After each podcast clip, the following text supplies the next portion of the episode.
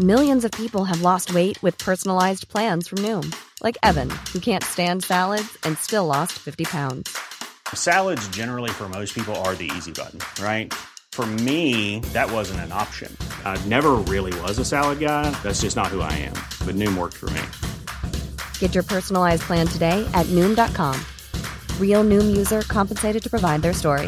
In four weeks, the typical Noom user can expect to lose one to two pounds per week. Individual results may vary. Bonsoir à tous, il est 21h. Merci d'avoir choisi CNews. Vous êtes dans Soir Info été. L'heure pour nous de faire un rappel sur les principales informations du jour et c'est avec Mickaël Dos Santos. Bonsoir Mickaël. Bonsoir Célia, bonsoir à tous. Trois morts, 19 blessés en urgence relative. C'est le bilan d'un incendie dans un immeuble de l'île Saint-Denis, aujourd'hui en région parisienne. Les flammes se sont propagées aux alentours de 10 heures dans un immeuble de 12 étages. Au total, une cinquantaine de logements ont été impactés. Une enquête a été ouverte pour déterminer les causes de l'incendie il y a quelques minutes, Sabrina Agresti-Roubache, secrétaire chargée euh, de la ville, s'est rendue sur place pour soutenir les habitants, les victimes et les secours. Je vous propose de l'écouter. Et aujourd'hui, euh, la France est en deuil. Je pense que l'heure est au recueillement, au deuil et surtout à l'assistance euh, à tous ceux qui en ont besoin, à tous les habitants. On est sur, vous l'avez vu, sur l'île Saint-Denis, donc ce sont des insulaires, donc tout le monde se connaît.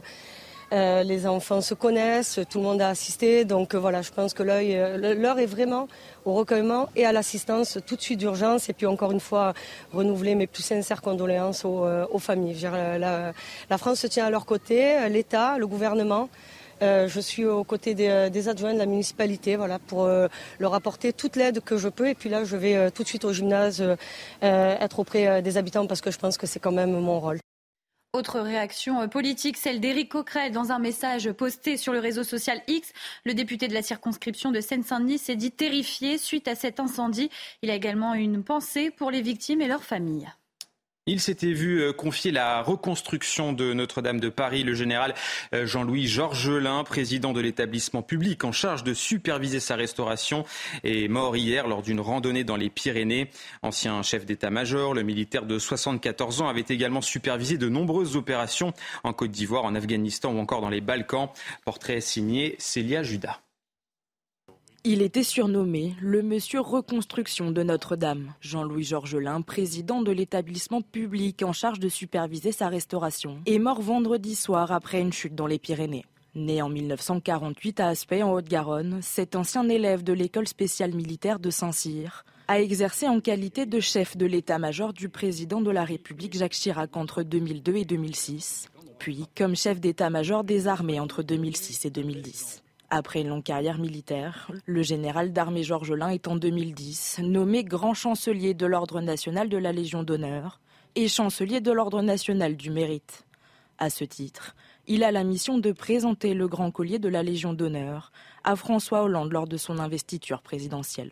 D'avoir très rapidement des postes euh, politico-militaires, et c'est ce qui va marquer son parcours, euh, la, capacité à, faire le lien entre le monde politique et le monde militaire, et, et c'est ce qui en fait ce qui va finalement déterminer la suite de son parcours. Membre de l'Académie catholique de France, féru d'histoire et attaché au patrimoine religieux, c'est lui qu'Emmanuel Macron choisit le 17 avril 2019 pour mener à bien la reconstruction de Notre-Dame de Paris.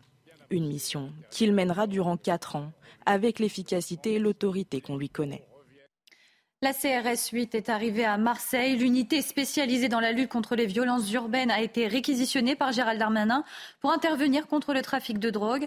À peine arrivée, une première opération a eu lieu dans un point de deal de la cité des Oliviers. Une arme à feu, un Colt 45, a été trouvée. On écoute le préfet de police des Bouches-du-Rhône. Vous savez, à la demande du ministre de l'Intérieur, Gérald Darmanin, la CRS 8 a été déployée depuis euh, aujourd'hui à Marseille, dans le cadre d'une vague de violence que connaît la cité phocéenne depuis maintenant plusieurs jours. Cet objectif euh, de déploiement euh, répond donc à deux enjeux majeurs. Le premier, effectivement, c'est d'assurer une présence de la sécurité publique aux abords de ces cités, avec effectivement l'ambition de, prodiguer effectivement ce renfort et cette sécurité publique à l'ensemble des habitants effectivement de, cette cité et de l'ensemble des cités des Bouches-du-Rhône, mais c'est également en complément de l'ensemble du travail qui est aujourd'hui réalisé par la direction départementale de la sécurité publique, mener des opérations ciblées qui ont vocation à donner des coups massifs aux trafiquants de stupéfiants dans le département des Bouches-du-Rhône. La pratique devient de plus en plus courante, agacée euh, par les vols à répétition. Un pharmacien de Saint-Quentin dans l'Aisne a décidé de diffuser les portraits des individus sur les réseaux sociaux. Une technique qui peut parfois, vous allez le voir, s'avérer utile. Témoignage recueilli par Clotilde Paillet.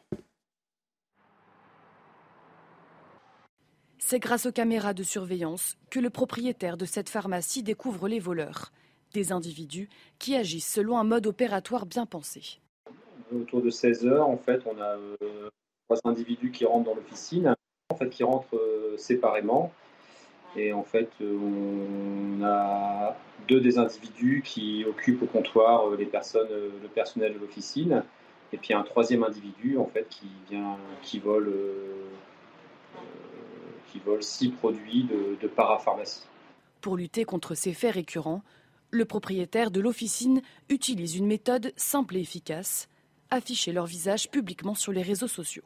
On a déjà diffusé euh, des images de vol précédemment. C'est ce qui fonctionne le mieux en fait pour récupérer la marchandise ou obtenir le paiement, le paiement de la marchandise qui a été volée. Quand vous, si vous venez voler chez nous, vous prenez un risque.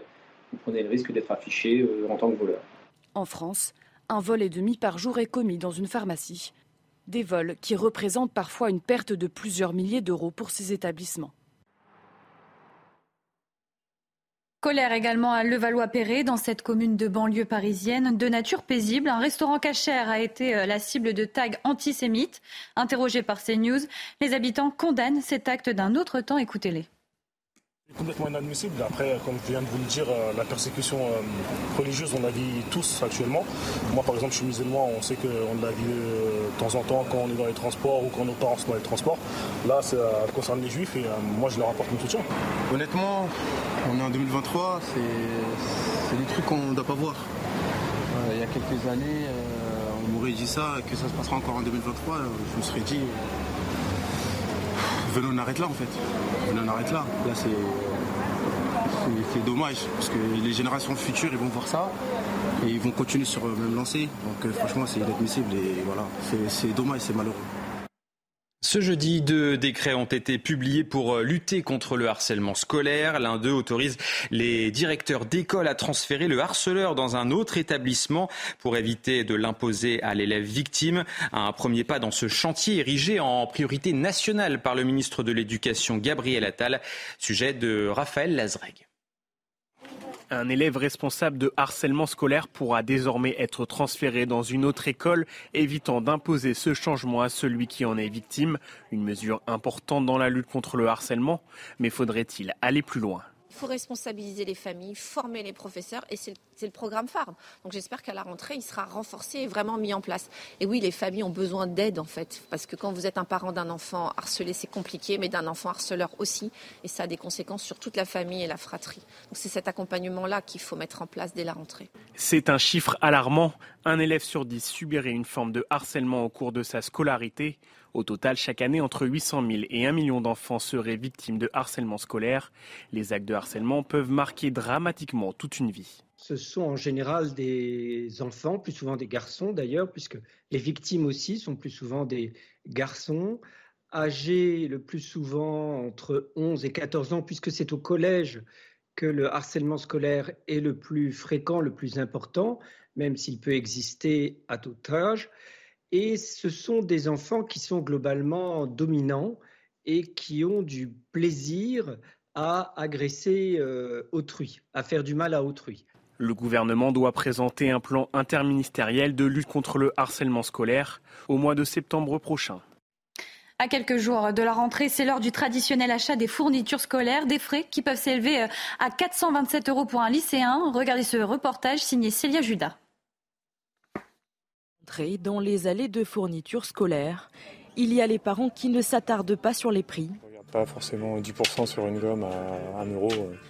Et ceux qui, au contraire, y prêtent attention. C'est compliqué, on va essayer de regarder des prix et essayer de surtout foncer sur des, sur des promotions. Car cette année, la rentrée scolaire et universitaire enregistre un coût historiquement élevé. D'après une récente étude menée par la Confédération syndicale des familles, pour l'année 2023, le coût des fournitures scolaires est en hausse de 11,3% pour les élèves de l'école élémentaire, du collège et du lycée. Gomme, colle ou encore cahiers. En 2022, une liste complète de fournitures s'élevait à 190 euros pour un élève en école primaire, contre 233 euros cette année. Des prix qui atteignent même 371 euros pour un collégien et 427 euros pour un lycéen.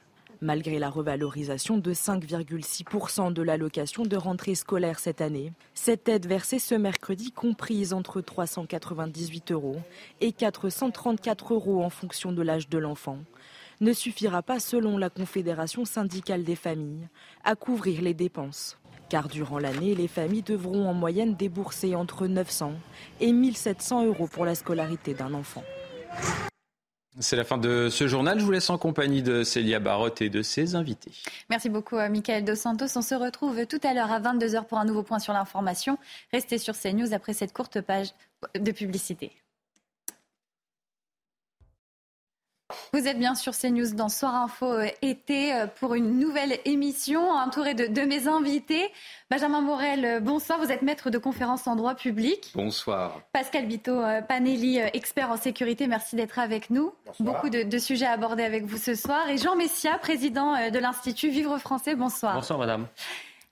Ensemble, nous allons revenir euh, dans ce début d'émission sur l'indemnité euh, proposée euh, par le gouvernement pour les maires, une indemnité à la hauteur de leur engagement et pour lutter contre le découragement des maires. C'est la volonté de la ministre déléguée chargée des collectivités territoriales, Dominique Faure. Alors, selon nos confrères du Progrès, 1342 maires ont démissionné depuis l'élection municipale de 2020. Jean Messia, première question, est-ce que vous pensez que revaloriser euh, leur indemnité peut euh, motiver les maires à, garder euh, leurs fonctions ou encore de nouveaux maires à se présenter?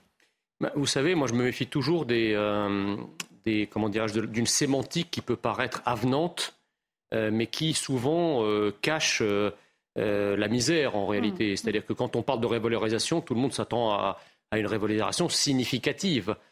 Or, euh, vu le, budget les budgets des communes de manière générale, je ne vois pas comment on pourrait procéder à des revalorisations autres euh, que symboliques.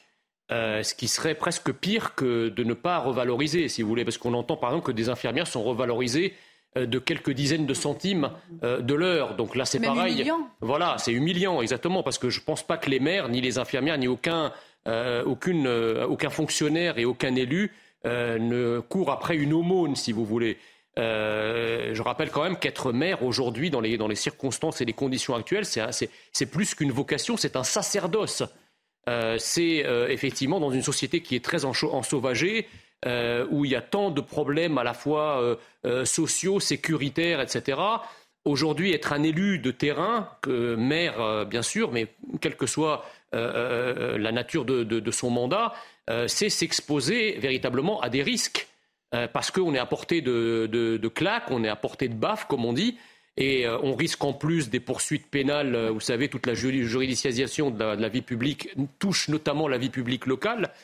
Et donc, effectivement, il faudrait, dans, l'idéal, que les élus puissent être revalorisés, ne serait-ce que pour encourager euh, euh, si vous voulez, les, candidats, on sait très bien que, à mesure que les élections passent, il y a de moins en moins de candidats pour briguer euh, ces mandats d'élus locaux. Donc, soit on annonce une revalorisation et derrière, ça, voilà, ça suit, soit on se tait. On est sur euh, des indemnités qui sont calculées en fonction euh, de la taille des communes. Et pourtant, Benjamin Morel, quand on est euh, maire d'une petite commune, c'est là où on a le plus de responsabilités parce qu'on est un petit peu le médecin, le policier. On doit régler aussi les, conflits de voisinage. C'est là où on est le plus sollicité.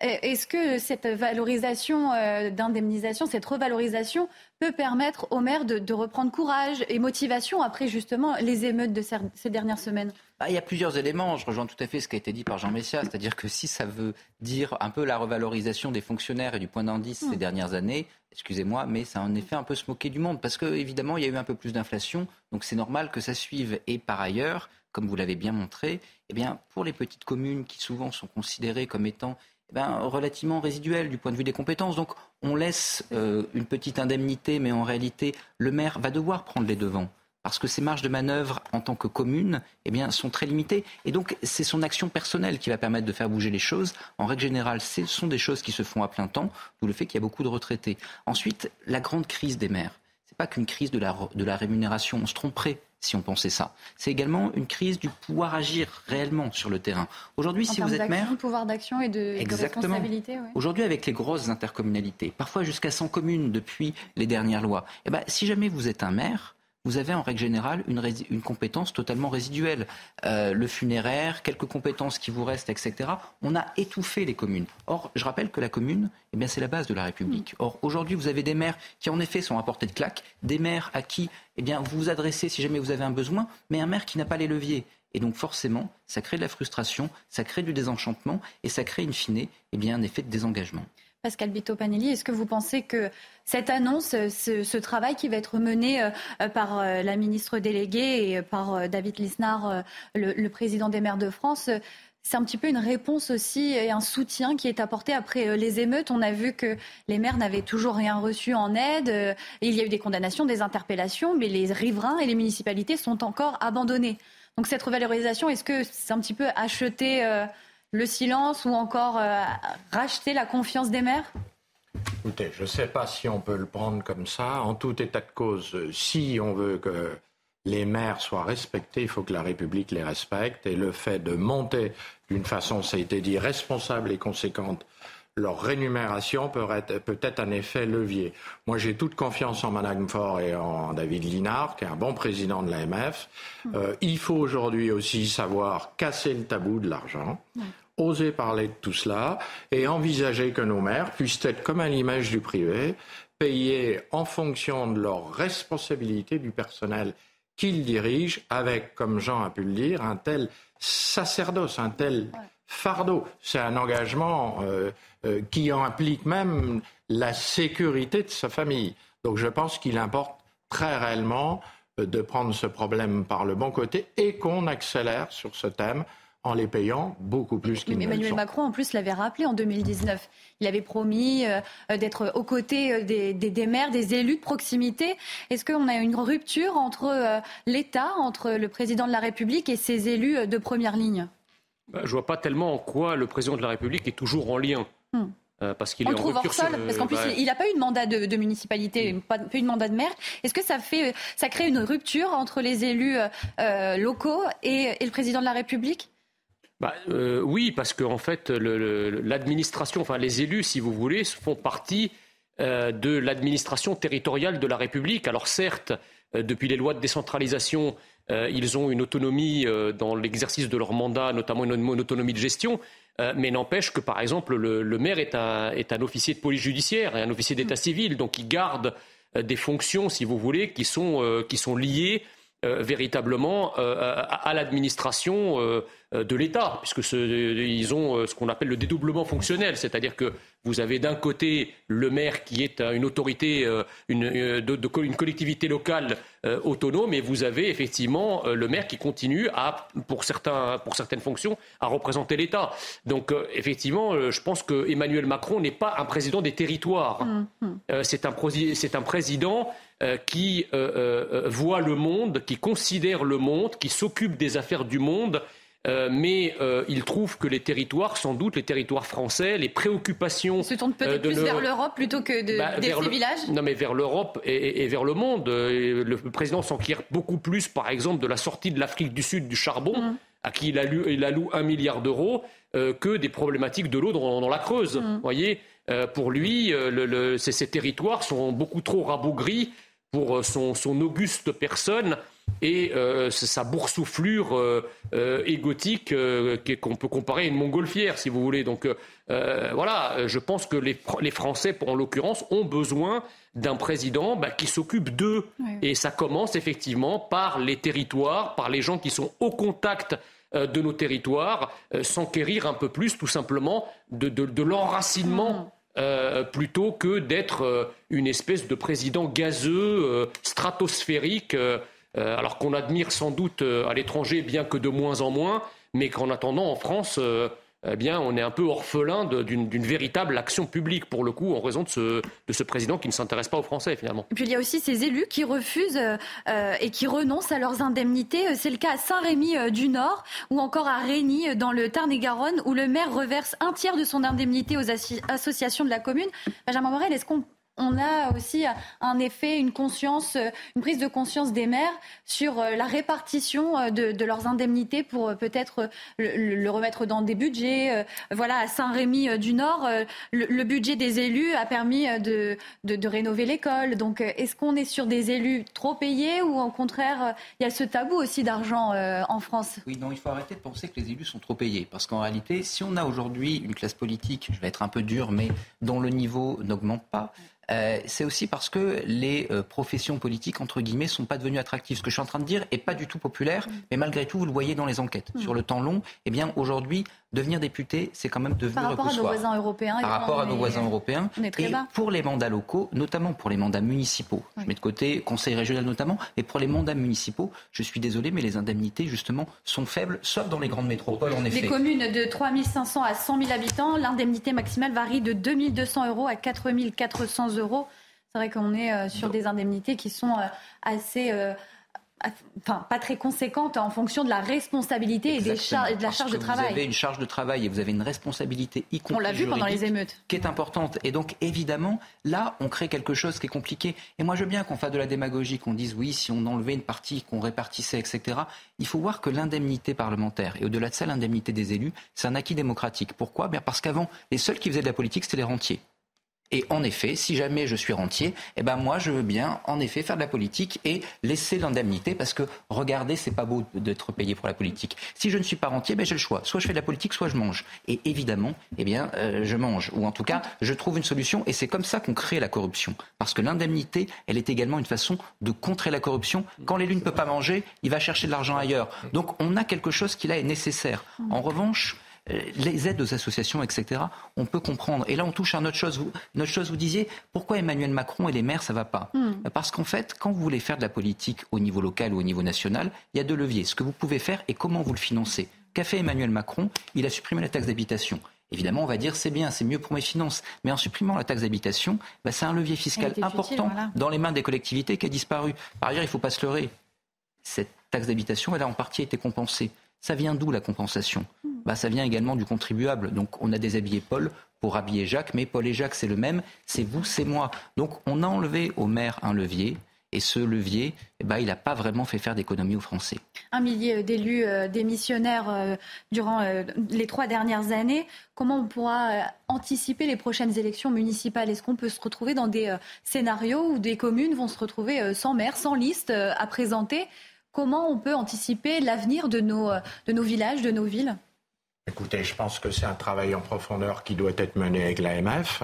Mhm. Euh, et bien sûr, euh, essayer de travailler sur des analyses de motivation, des effets leviers. Comme l'a dit Benjamin, on est sur un, sur un métier qui a, une très grande noblesse, mais qui en même temps prend, prend un temps fou. Donc euh, il faut qu'on intéresse les maires, on leur montre que leurs responsabilités et leur engagement ne, sont pas gratuits, ils sont au service de la République.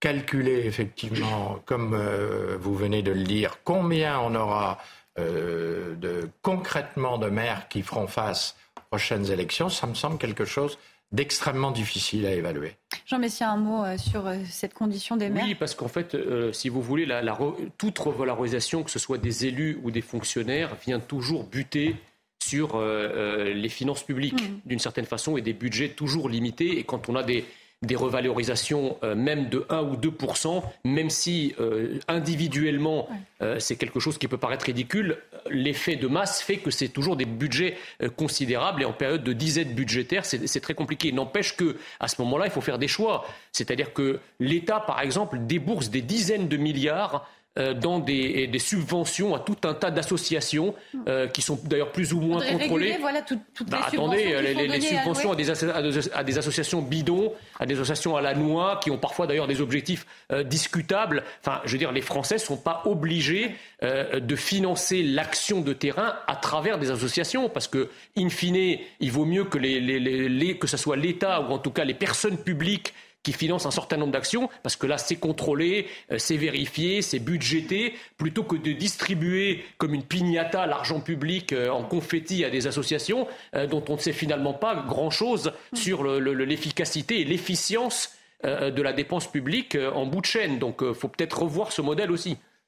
Un dernier mot, Benjamin Morel, sur, pour réagir aux, déclarations de Jean Messia Je suis d'accord et pas d'accord avec Jean, parce qu'en effet, il y a des associations dont le financement peut nous interroger. Mais je dirais que c'est un élément du problème. On a aujourd'hui une dépense publique dont il faut s'interroger sur l'allocation, sur parfois l'efficacité. et souvent, on a considéré que, eh ben, il fallait justement faire de l'économie sur l'État, les élus et, également bah, les fonctionnaires euh, d'État, donc euh, les policiers, les pompiers, les, euh, enfin pas les pompiers, mais les policiers, les juges, etc. Or, c'est ces services publics qui sont devenus dysfonctionnels et les remettre aujourd'hui d'aplomb va coûter beaucoup plus cher que les avoir entretenus. on a fait des économies de bout de chandelle et en réalité, on a fait des, des économies sur l'indispensable. Et aujourd'hui, on va le payer et on le paye parce que ces services publics dysfonctionnels, ils nous coûtent très très cher dans, je dirais, le contre-coup de leur dysfonctionnement. Et ensuite se pose également la question des finances publiques et de la manière dont on conçoit ce rapport à l'argent public Parce que vous savez, ce qui nous coûte cher aujourd'hui, c'est les intérêts de la dette.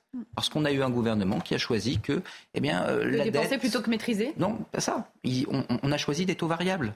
On a eu des choix politiques, des choix politiques qui ont été totalement désastreux. Et aujourd'hui, on a une gestion justement de notre dette et de la manière dont on conçoit, notamment avec un euro trop fort au niveau européen, les finances publiques qui est désastreux. Donc il faut interroger notre politique européenne en la matière. Vous savez qui est aujourd'hui l'un des euh, principaux détenteurs de la dette française bah, C'est la BCE. Mm. Si vous remboursez la BCE, vous savez ce que devient l'argent? Il disparaît. Ça disparaît. C'est une, une, action comptable qui fait que l'argent en question disparaît. Donc actuellement, qu'est-ce qu'on fait? On rembourse la, la BCE pour qu'elle détruise de l'argent. Si on n'est pas capable de repenser la manière dont aujourd'hui nous concevons l'état de nos finances publiques et comment du coup, eh bien, on ne construit pas de services publics efficaces juste parce qu'on veut laisser la BCE détruire de l'argent, eh ben, on n'arrivera pas à s'en sortir. Merci beaucoup, euh, Benjamin Morel. Autre sujet et euh, ce drame euh, que, l'on a appris. Le général Jean-Louis Georgelin est mort hier soir à 74 ans lors d'une randonnée dans les Pyrénées. Le peloton de gendarmerie de Haute-Montagne a précisé que la piste accidentelle était privilégiée. Cet ancien chef d'état-major des armées avait été choisi et chargé par Emmanuel Macron de veiller au chantier de reconstruction de la cathédrale Notre-Dame de Paris. Après l'incendie de 2019, son portrait est signé Célia Judas. Il était surnommé le monsieur reconstruction de Notre-Dame. Jean-Louis Georgelin, président de l'établissement public en charge de superviser sa restauration, est mort vendredi soir après une chute dans les Pyrénées. Né en 1948 à Aspect en Haute-Garonne, cet ancien élève de l'école spéciale militaire de Saint-Cyr a exercé en qualité de chef de l'état-major du président de la République Jacques Chirac entre 2002 et 2006, puis comme chef d'état-major des armées entre 2006 et 2010. Après une longue carrière militaire, le général d'armée Georges Lin est en 2010 nommé grand chancelier de l'Ordre national de la Légion d'honneur et chancelier de l'Ordre national du mérite. À ce titre, il a la mission de présenter le grand collier de la Légion d'honneur à François Hollande lors de son investiture présidentielle d'avoir très rapidement des postes euh, politico-militaires et c'est ce qui va marquer son parcours. Euh, la, capacité à, faire le lien entre le monde politique et le monde militaire et, c'est ce qui en fait ce qui va finalement déterminer la suite de son parcours. Membre de l'Académie catholique de France, féru d'histoire et attaché au patrimoine religieux, c'est lui qu'Emmanuel Macron choisit le 17 avril 2019 pour mener à bien la reconstruction de Notre-Dame de Paris. Une mission qu'il mènera durant quatre ans avec l'efficacité et l'autorité qu'on lui connaît. Pascal Bito euh, Panelli, est-ce que vous avez euh, connu euh, Jean-Louis Georgelin? Est-ce que vous avez un mot à, nous dire sur, sur, ce personnage qui a marqué quand même l'histoire de France? On le voit avec François Hollande, Emmanuel Macron. Il a accompagné les présidents de la République dans les moments forts de l'histoire? Oui, dans, ma, dans ma carrière au SPHP, bien sûr, autour de l'Élysée et de ses et, de ces hautes institutions, j'ai eu à croiser ce grand monsieur, ce grand serviteur euh, de, l'État, euh, qui a été déjà un grand militaire et qui ensuite a su construire un pont avec la politique, avec la stratégie, euh, qui s'est à nouveau mis au service de la France avec ce merveilleux édifice qu'est Notre-Dame. Donc c'est une grande tragédie et je trouve que c'est également un été très difficile quand on voit la disparition très récente d'un journaliste News, qui était, qui était une belle personne. Mm. Euh, je trouve qu'on on vit actuellement des, des jours euh, difficiles et, et, absolument, euh, comment dirais-je, qui, qui, nous touchent, qui touchent tous les Français. Jean, Jean Messia, un mot sur ce, drame, cette, disparition oui, moi j'ai été bouleversé par, par cette disparition, par cette tragédie, parce que je, il se trouve que j'ai rencontré le général Georges Lain à plusieurs reprises au, cours de ma précédente carrière. le général Georges Lain était un, soldat, un général à l'ancienne. Hmm. c'est quelqu'un qui non seulement connaissait très bien l'art de la guerre, mais c'était aussi un, fin politique et, un grand diplomate qui a su effectivement jeter des ponts euh, entre l'institution militaire euh, et euh, la, sphère politique et la, sphère administrative. Le général Georges Lain est une sorte de, chevalier romantique du XVIIe siècle qui était égaré en notre siècle. C'était quelqu'un qui était un catholique fervent et, pratiquant. il avait d'ailleurs pris à cœur le chantier de Notre-Dame euh, puisque Emmanuel Macron l'avait nommé euh, responsable. Et euh, effectivement, c'est une certaine idée, si vous voulez, du métier des armes qui disparaît un petit peu avec, avec la mort du, du général Georges Lain. Et puis les hommages ont été euh, unanimes aujourd'hui. Euh, et bien sûr, Emmanuel Macron a écrit sur le, réseau social X euh, et a tenu à rendre hommage au, général Jean-Louis Georgelin. Avec le décès du général, la nation perd l'un de ses grands soldats, la France, un de ses grands serviteurs et Notre-Dame, le maître d'œuvre de sa renaissance. Réaction également d'Anne Hidalgo. Qui a, écrit sur Twitter La disparition du général est une immense perte. J'en suis très triste. C'était un homme d'autorité, très respecté. Réaction également euh, de François Hollande ou encore de Nicolas Sarkozy. C'est quand même un, personnage qui, a suivi euh, tous les mandats euh, présidentiels. Autre sujet également ce soir dont nous voulions vous parler, et ça se passe à Levallois-Perret. Des tags antisémites ont été constatés sur une enseigne de restauration cachère. On peut notamment lire les inscriptions euh, juifs voleurs, un acte fustigé par la maire de cette commune euh, des Hauts-de-Seine, Agnès Potier-Dumas. Sur le réseau social X, l'élu a exprimé sa colère et son dégoût. Un avis partagé euh, par les habitants de Levallois-Perret qui ont accepté de répondre au micro de Laurent Sélarié. Je vous propose de les écouter. C'est complètement inadmissible. Après, comme je viens de vous le dire, euh, la persécution euh, religieuse, on la vit tous actuellement. Moi, par exemple, je suis musulman, on sait qu'on la vit euh, de temps en temps quand on est dans les transports ou quand nos parents sont dans les transports. Là, ça concerne les juifs et moi, je leur apporte mon soutien. Honnêtement, on est en 2023, c'est des trucs qu'on ne doit pas voir. il y a quelques années, on m'aurait dit ça, que ça se passera encore en 2023. Je me serais dit, venez on arrête là en fait.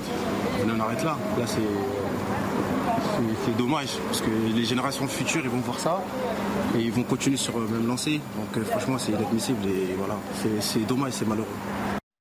Alors de premiers relevés les premières constatations ont été effectuées. Euh, elles étaient nécessaires pour l'ouverture euh, d'une enquête. Une personne a été interpellée et placée en garde à vue. Il s'agit de l'auteur euh, présumé. Donc pour l'instant, on va suivre de très près cette enquête. Benjamin Morel, l'antisémitisme en France fait toujours un drame. Il y a toujours des conséquences. au plus proche, là, il s'agit d'une enseigne quand même de restauration cachère. on s'attaque aux plus faibles. Oui, et puis, euh, si vous voulez, aujourd'hui, on dit souvent, bah voilà, il y a le vieil antisémitisme, le national-socialisme et tout, c'est le passé, et il y a un nouvel antisémitisme. C'est un peu moins grave, c'est, euh, je dirais, euh, dans l'air du temps, etc. Mais c'est une forme de, je dirais, de, de mode qui n'a rien à voir avec le passé. Regardez des photos de la nuit de cristal, hmm. c'est les mêmes devantures de magasins. Regardez des photos de l'Anschluss en Autriche, c'est les mêmes photos euh, des magasins le lendemain de l'arrivée de la Wehrmacht en Autriche. Donc là, on a quelque chose qui montre qu'il n'y a pas d'antisémitisme moins grave. Hmm. Il y a l'antisémitisme et c'est tout. Et cet, antisémitisme, d'où qu'il vienne, quelle qu'en soit la source, il faut, le, il faut le combattre avec la dernière rigueur. Et justement, nous sommes en direct euh, et par téléphone avec Agnès Potier-Dumas, euh, maire de Levallois-Perret. Merci beaucoup d'être avec nous, Madame la maire. Est-ce que vous... Ah, vous nous entendez, euh, Agnès Potier-Dumas? Oui, très bien. Vous m'entendez également? Oui, très bien. Merci euh, d'être avec nous. Alors, euh, vous avez exprimé votre colère et votre dégoût sur le réseau social X. Je vous cite Je condamne avec la plus grande fermeté cet acte inqualifiable qui n'a sa place ni à Levallois, ni en France, ni ailleurs et qui réouvre des blessures qui ne pourront sans doute jamais cicatriser que justice soit faite. Qu'en est-il de l'enquête? Qu'en est-il des premières informations euh, euh, et de cette interpellation qui, a été dévoilée? Alors, dès, euh, dès, ce matin, les équipes de la police municipale ont évidemment sur le pont. Dès qu'on a pris connaissance de cet acte absolument immonde, comme vous le savez, à Levallois, nous bénéficions d'un réseau de vidéoprotection important. Ce qui a permis d'avoir une réaction très rapide. On a pris ça très au sérieux et l'officier de police judiciaire, qui a lui aussi été informé très vite, a immédiatement demandé à pouvoir visualiser ces, ces images de vidéosurveillance. Euh, et euh, elles ont tout de suite donné un visuel très net euh, de, de l'auteur des faits. et grâce à notre police municipale, qui là aussi a été immédiatement mise à contribution, un signalement de l'individu a été transmis à l'ensemble de nos effectifs. Et ce sont eux, nos effectifs de la police municipale, qui, dans l'après-midi, ont identifié cette personne dans les rues de Levallois euh, l'ont interpellé et l'ont conduit, l'ont remis à l'officier de police judiciaire qui euh, aujourd'hui euh, voilà, fait son travail. Donc c'est pour moi évidemment une satisfaction parce que quand on a un acte comme ça dans sa ville absolument inqualifiable et absolument immonde, notre préoccupation numéro un en tant que maire, c'est de pouvoir identifier la personne et l'interpeller pour que justement justice soit faite. donc, Excusez-moi, est-ce que l'on a des informations sur le profil de, de l'auteur présumé? Ça, malheureusement, vous comprendrez bien que je ne peux pas vous en donner. Il s'agit, euh, voilà, je, pense que l'enquête voilà, va nous le, révéler, mais il s'agit d'un habitant de Levallois-Perret? Vous comprendrez que ma qualité de maire ne me permet pas de communiquer des informations de ce type. On est dans une, info, dans une, dans une enquête qui est ouverte et qui suit son cours. Je ne peux pas vous donner ce type d'informations. J'espère que vous le comprendrez. Oui. Est-ce que vous avez pu être en relation, en contact avec euh, le gérant de cette enseigne de restauration? Tout à fait, je les joins dans la journée. En fait, il y a deux co-gérants, euh, un homme et une femme, qui euh, mènent tous les deux, enfin, qui viennent d'ouvrir cette affaire à Levallois il y a un petit peu plus d'un mois. Ils sont évidemment extrêmement choqués, d'aucuns le seraient, bien évidemment. Ils s'inquiètent pour le devenir de leur commerce, ce qui est bien évidemment normal. Donc voilà, aujourd'hui, ils sont tous les deux en congé hors de Levallois. Ils feront évidemment toute les procédures euh, nécessaires dès leur retour, mais bien évidemment qu'aujourd'hui ils sont choqués. J'ai pu leur témoigner du, soutien qui était celui de la mairie et qu'encore une fois, euh, euh, tout avait été fait extrêmement rapidement au regard de la gravité des faits et du caractère antisémite avéré bien sûr des faits. Le préfet lui aussi était était mobilisé dès ce matin. Donc voilà, j'ai pu leur dire tout ça pour les rassurer quant à la bonne prise en compte de la situation et surtout à la prise de conscience de, de la gravité des faits. Voilà. Est-ce que vous avez pu vous entretenir avec des représentants de la communauté juive, euh, par exemple? Est-ce que euh, les, personnes de, confession juive à Levallois-Perret euh, sont dans la crainte, dans l'inquiétude de, nouvelles attaques ou de, nouvelles, de nouveaux actes comme celui-ci? Alors, je suis très régulièrement en contact avec les rabbins de Levallois. Aujourd'hui, vous comprendrez que c'est samedi, c'est Shabbat, donc ils ne sont pas joignables ils n'étaient pas joignables par téléphone. Euh, les habitants de Levallois, ils sont, ils sont évidemment choqués et on aimerait que jamais des choses comme ça n'arrivent dans notre ville. Mm. Maintenant, au stade où on est l'enquête, il faut faire très attention et être précautionneux sur les, les conclusions qu'on peut en tirer euh, sur, euh, sur le climat dans nos villes, sur le climat en France, etc. encore une fois, Levallois, on est une ville où on a beaucoup de commerces et beaucoup de, enfin, de commerces identifiés cachers sur sont là depuis longtemps, que ce soit des, euh, des, des, restaurants, que ce soit des, supermarchés. On a pas mal on a beaucoup de lieux de culte aussi euh, euh juifs. Donc on a une communauté juive très dynamique et très très importante. Aujourd'hui, un acte comme ça, ça reste évidemment s'il est immonde, inqualifiable, etc. ça reste aujourd'hui un cas unique à Levallois. bien évidemment, tout le monde souhaite qu'il n'y en ait pas d'autres, et c'est justement parce que on souhaite que ce soit un cas rare à Levallois, euh, que tous les moyens ont été mis pour identifier l'auteur et qu'il euh, réponde de ses actes devant la justice. la, grande différence en fait entre Levallois et notre commune, c'est qu'on a des moyens extrêmement importants pour faire en sorte que ça ne se reproduise plus. Et c'est là aussi où on voit l'importance euh, du système de vidéosurveillance, des caméras de surveillance dans, les municipalités.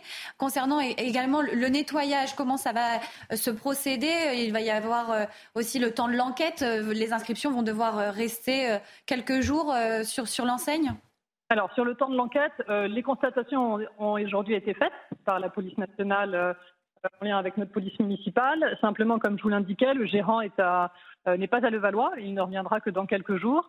Donc, euh, il a souhaité, je me suis entretenue avec lui à ce sujet, il a souhaité qu'on attende son retour avant de nettoyer ces tags. Donc, ce que j'ai demandé à mes équipes, c'est euh, non pas de nettoyer les tags et de les enlever, mais de les masquer avec une palissade pour que le temps que le gérant puisse revenir qu'il fasse lui-même les constatations et qu'il puisse déposer plainte. ces tags restent, mais ne soient pas visibles comme ça de manière violente depuis, depuis la rue. Jean Messia, une, une réaction, une question pour Madame la maire oui, enfin, je suis extrêmement choqué par, ces, par ces inscriptions qui, pour le coup, et là je ne comprends pas le silence de ceux qui sont prompts à se euh, draper euh, de, cette sémantique qui consiste à, voir les heures les plus sombres euh, là où il ne faut pas, alors que là, précisément, mm. ce sont des inscriptions qui nous renvoient non pas seulement aux heures les plus sombres, mais aux heures les, plus tragiques du cœur de l'Allemagne nazie des années 30. voilà, Vous avez du soutien ou en retour justement de, de l'État ou encore d'autres élus? Madame la maire? Moi, à mon niveau, bah, il y a beaucoup d'élus qui se sont évidemment indignés de ce type de propos et qui, qui, sont solidaires parce qu'ils savent très bien que, que, quand on a ce genre de phénomène dans nos communes, c'est toujours un traumatisme pour les élus et pour ses habitants. J'ai Roger Carucci, le premier vice-président du Sénat, qui immédiatement m'a témoigné de son soutien euh, de manière républicaine et, très, et très fraternelle. Donc ça, évidemment, je les en remercie.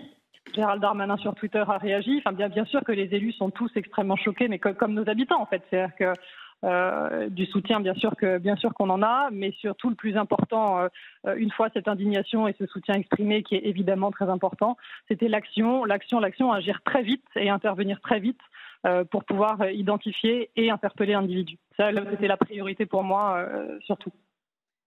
Non, mais c'est-à-dire que effectivement, ces, ces 20-30 dernières années, on peut considérer que le vieil antisémitisme européen avait été euh, quasi totalement terrassé en 1945 euh, par la découverte de la plus grande monstruosité humaine qui était la Shoah.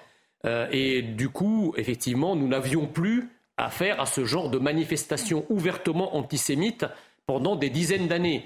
L'antisémitisme contemporain est arrivé effectivement dans les vagues d'immigration arabo-afro-musulmane on, connaît toutes les victimes de cet antisémitisme-là. Il, il, Ilan Halimi, déjà, il y a une dizaine d'années, euh, Sarah Halimi, Mireille Knoll, enfin, la liste est assez longue de, de tous ces actes antisémites. Moi, si vous voulez, je m'étonne que, par exemple, l'extrême gauche ne réagisse pas. Où sont euh, les, les, les, les, gentilshommes poudrés, drapés des meilleures bah, intentions de lutte contre la haine? euh, je veux on, dire, va, on, va, attendre les non, mais juste, juste un instant, parce que moi, je pense que ce qui, ce qui se passe là est non seulement très grave, mais qu'en plus, il y a une, toute une partie, si vous voulez, de l'échiquier politique qui non seulement ferme les yeux dessus, je pense à l'extrême gauche, mais d'une certaine façon entretient ce climat. C'est-à-dire que quand, par exemple, les écologistes invitent un rappeur pour le moins controversé parce que précisément il, a eu des, il a eu des propos antisémites. Je suis désolé, ça fait partie de, des actes qui libèrent la parole antisémite, qui la décomplexent et qui aboutissent euh, en, bout, en bout de chaîne à ce genre de tag absolument immonde. Voilà, il faut le dire. Agnès Potier-Dumas, est-ce qu'il euh, y a déjà eu des, actes de ce genre euh, à Levallois? Est-ce qu'il y avait aussi un climat peut-être de, tension? Les, services de police étaient peut-être euh, sous haute surveillance actuellement pour, surveiller des, actes de ce genre? Non, clairement non. C'est-à-dire qu'on a bien sûr des, consignes de vigilance, de au moment des fêtes religieuses on l'a pour la communauté juive, comme on a pour la communauté musulmane au moment de l'Aïd ou pour la communauté catholique au moment de Noël. Donc à chaque euh, fête religieuse importante pour la communauté juive, bien sûr qu'il y a des consignes de vigilance très strictes sur tous les lieux de culte. Euh, mais encore une fois, à Levallois, on, on a des communautés juives euh, plurielles, dynamiques, apaisées, et, tout se passe bien, fort heureusement, dans 90% des cas voilà, il y avait, quand, on, quand on est à Levallois, on n'a pas le sentiment d'avoir euh, euh, spécifiquement dans notre ville une montée de l'antisémitisme, si c'est ça votre question. C'est-à-dire qu'on a bien sûr un, contexte national qui se dégrade, qui est difficile euh, pour, pour la communauté juive, mais on est encore, on reste à Levallois, une ville où, où la communauté juive se sent bien, et fort heureusement. Et comment on fait pour, pour lutter contre ce phénomène, contre ces attaques? Est-ce que euh, vous allez euh, demander une sanction lourde, euh, faire appel aussi à des, moyens de l'État? Est-ce qu'il va y avoir aussi de la prévention dans la commune? Comment on réagit face à ces actes quand ça arrive dans, sa commune?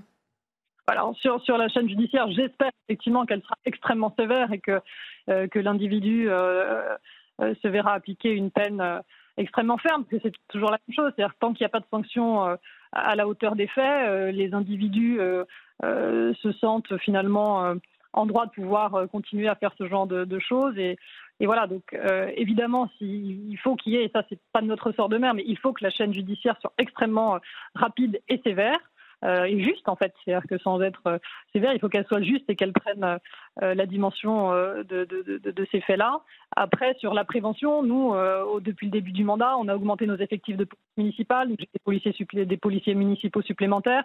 on a notre caméra de vidéo protection qui se densifie. On a ajouté de caméras, on a ajouté de nouveaux moyens, des nouveaux véhicules nos caméras piétons, on teste de l'intelligence artificielle. Voilà, c'est tout ça qu'on teste à Levallois.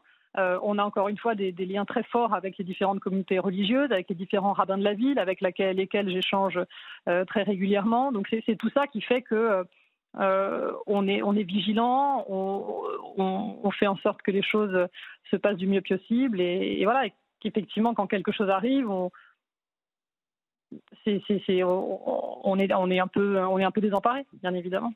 Agnès Potier-Dumas, merci beaucoup d'avoir été avec nous, d'avoir euh, accepté notre invitation. Je vous souhaite une très belle soirée. Merci à vous. merci à vous. Au revoir. Au revoir. Pascal Bito euh, Panelli, comment euh, on réagit face à ces actes? Est-ce que les sanctions prévues pour les actes antisémites sont à la hauteur de leur gravité? Écoutez, déjà, bien sûr, donc répugnant, insupportable, inqualifiable, naturellement. Dire d'une manière plus générale que la ville de Levallois-Perret est une ville euh, où on sent sécurité et qui est bien sécurisée. Hmm. La preuve d'ailleurs, vous avez vu que lorsqu'on cumule, quand on est en symbiose entre une bonne technologie bien employée et des hommes euh, efficaces professionnels, la police municipale en nombre, euh, on a une efficacité opérationnelle qui est très réelle. La preuve, une interpellation, si tant est que ce soit l'auteur, très rapide. Donc on a tous ces moyens-là pour sécuriser. Grâce aux caméras de, vidéosurveillance, vous, avez l'impression que voilà, c'est vraiment une chance pour les municipalités maintenant et pour la police? C'est quelque chose qui, est indéniablement efficace, mais qui se lie avec une occupation de terrain, un déploiement des effectifs. Pour être un peu plus précis dans la sécurité, on a globalement sur, imaginons 2021, euh, à la louche, 1650 hein, euh, actes anti-religieux par an. Mm. On est sur globalement un peu plus de 850 actes anti-chrétiens un petit 600 actes antisémites et 230 et quelques actes anti-musulmans pour que vous ayez une proportionnalité, il faut bien sûr que les peines soient exemplaires, soient très dures. Mm. Euh, oui, parce que là, le délit de diffamation et le délit d'injure avec une connotation antisémite, on va le rappeler, ils sont définis de la sorte. Toute allégation ou imputation d'un texte qui porte atteinte à l'honneur ou à la considération en raison de l'origine ou de l'appartenance à une ethnie, une nation ou une religion. Donc l'infraction est réprimée par une peine d'amende de 45 000 euros d'amende maximum, assortie d'un an d'emprisonnement.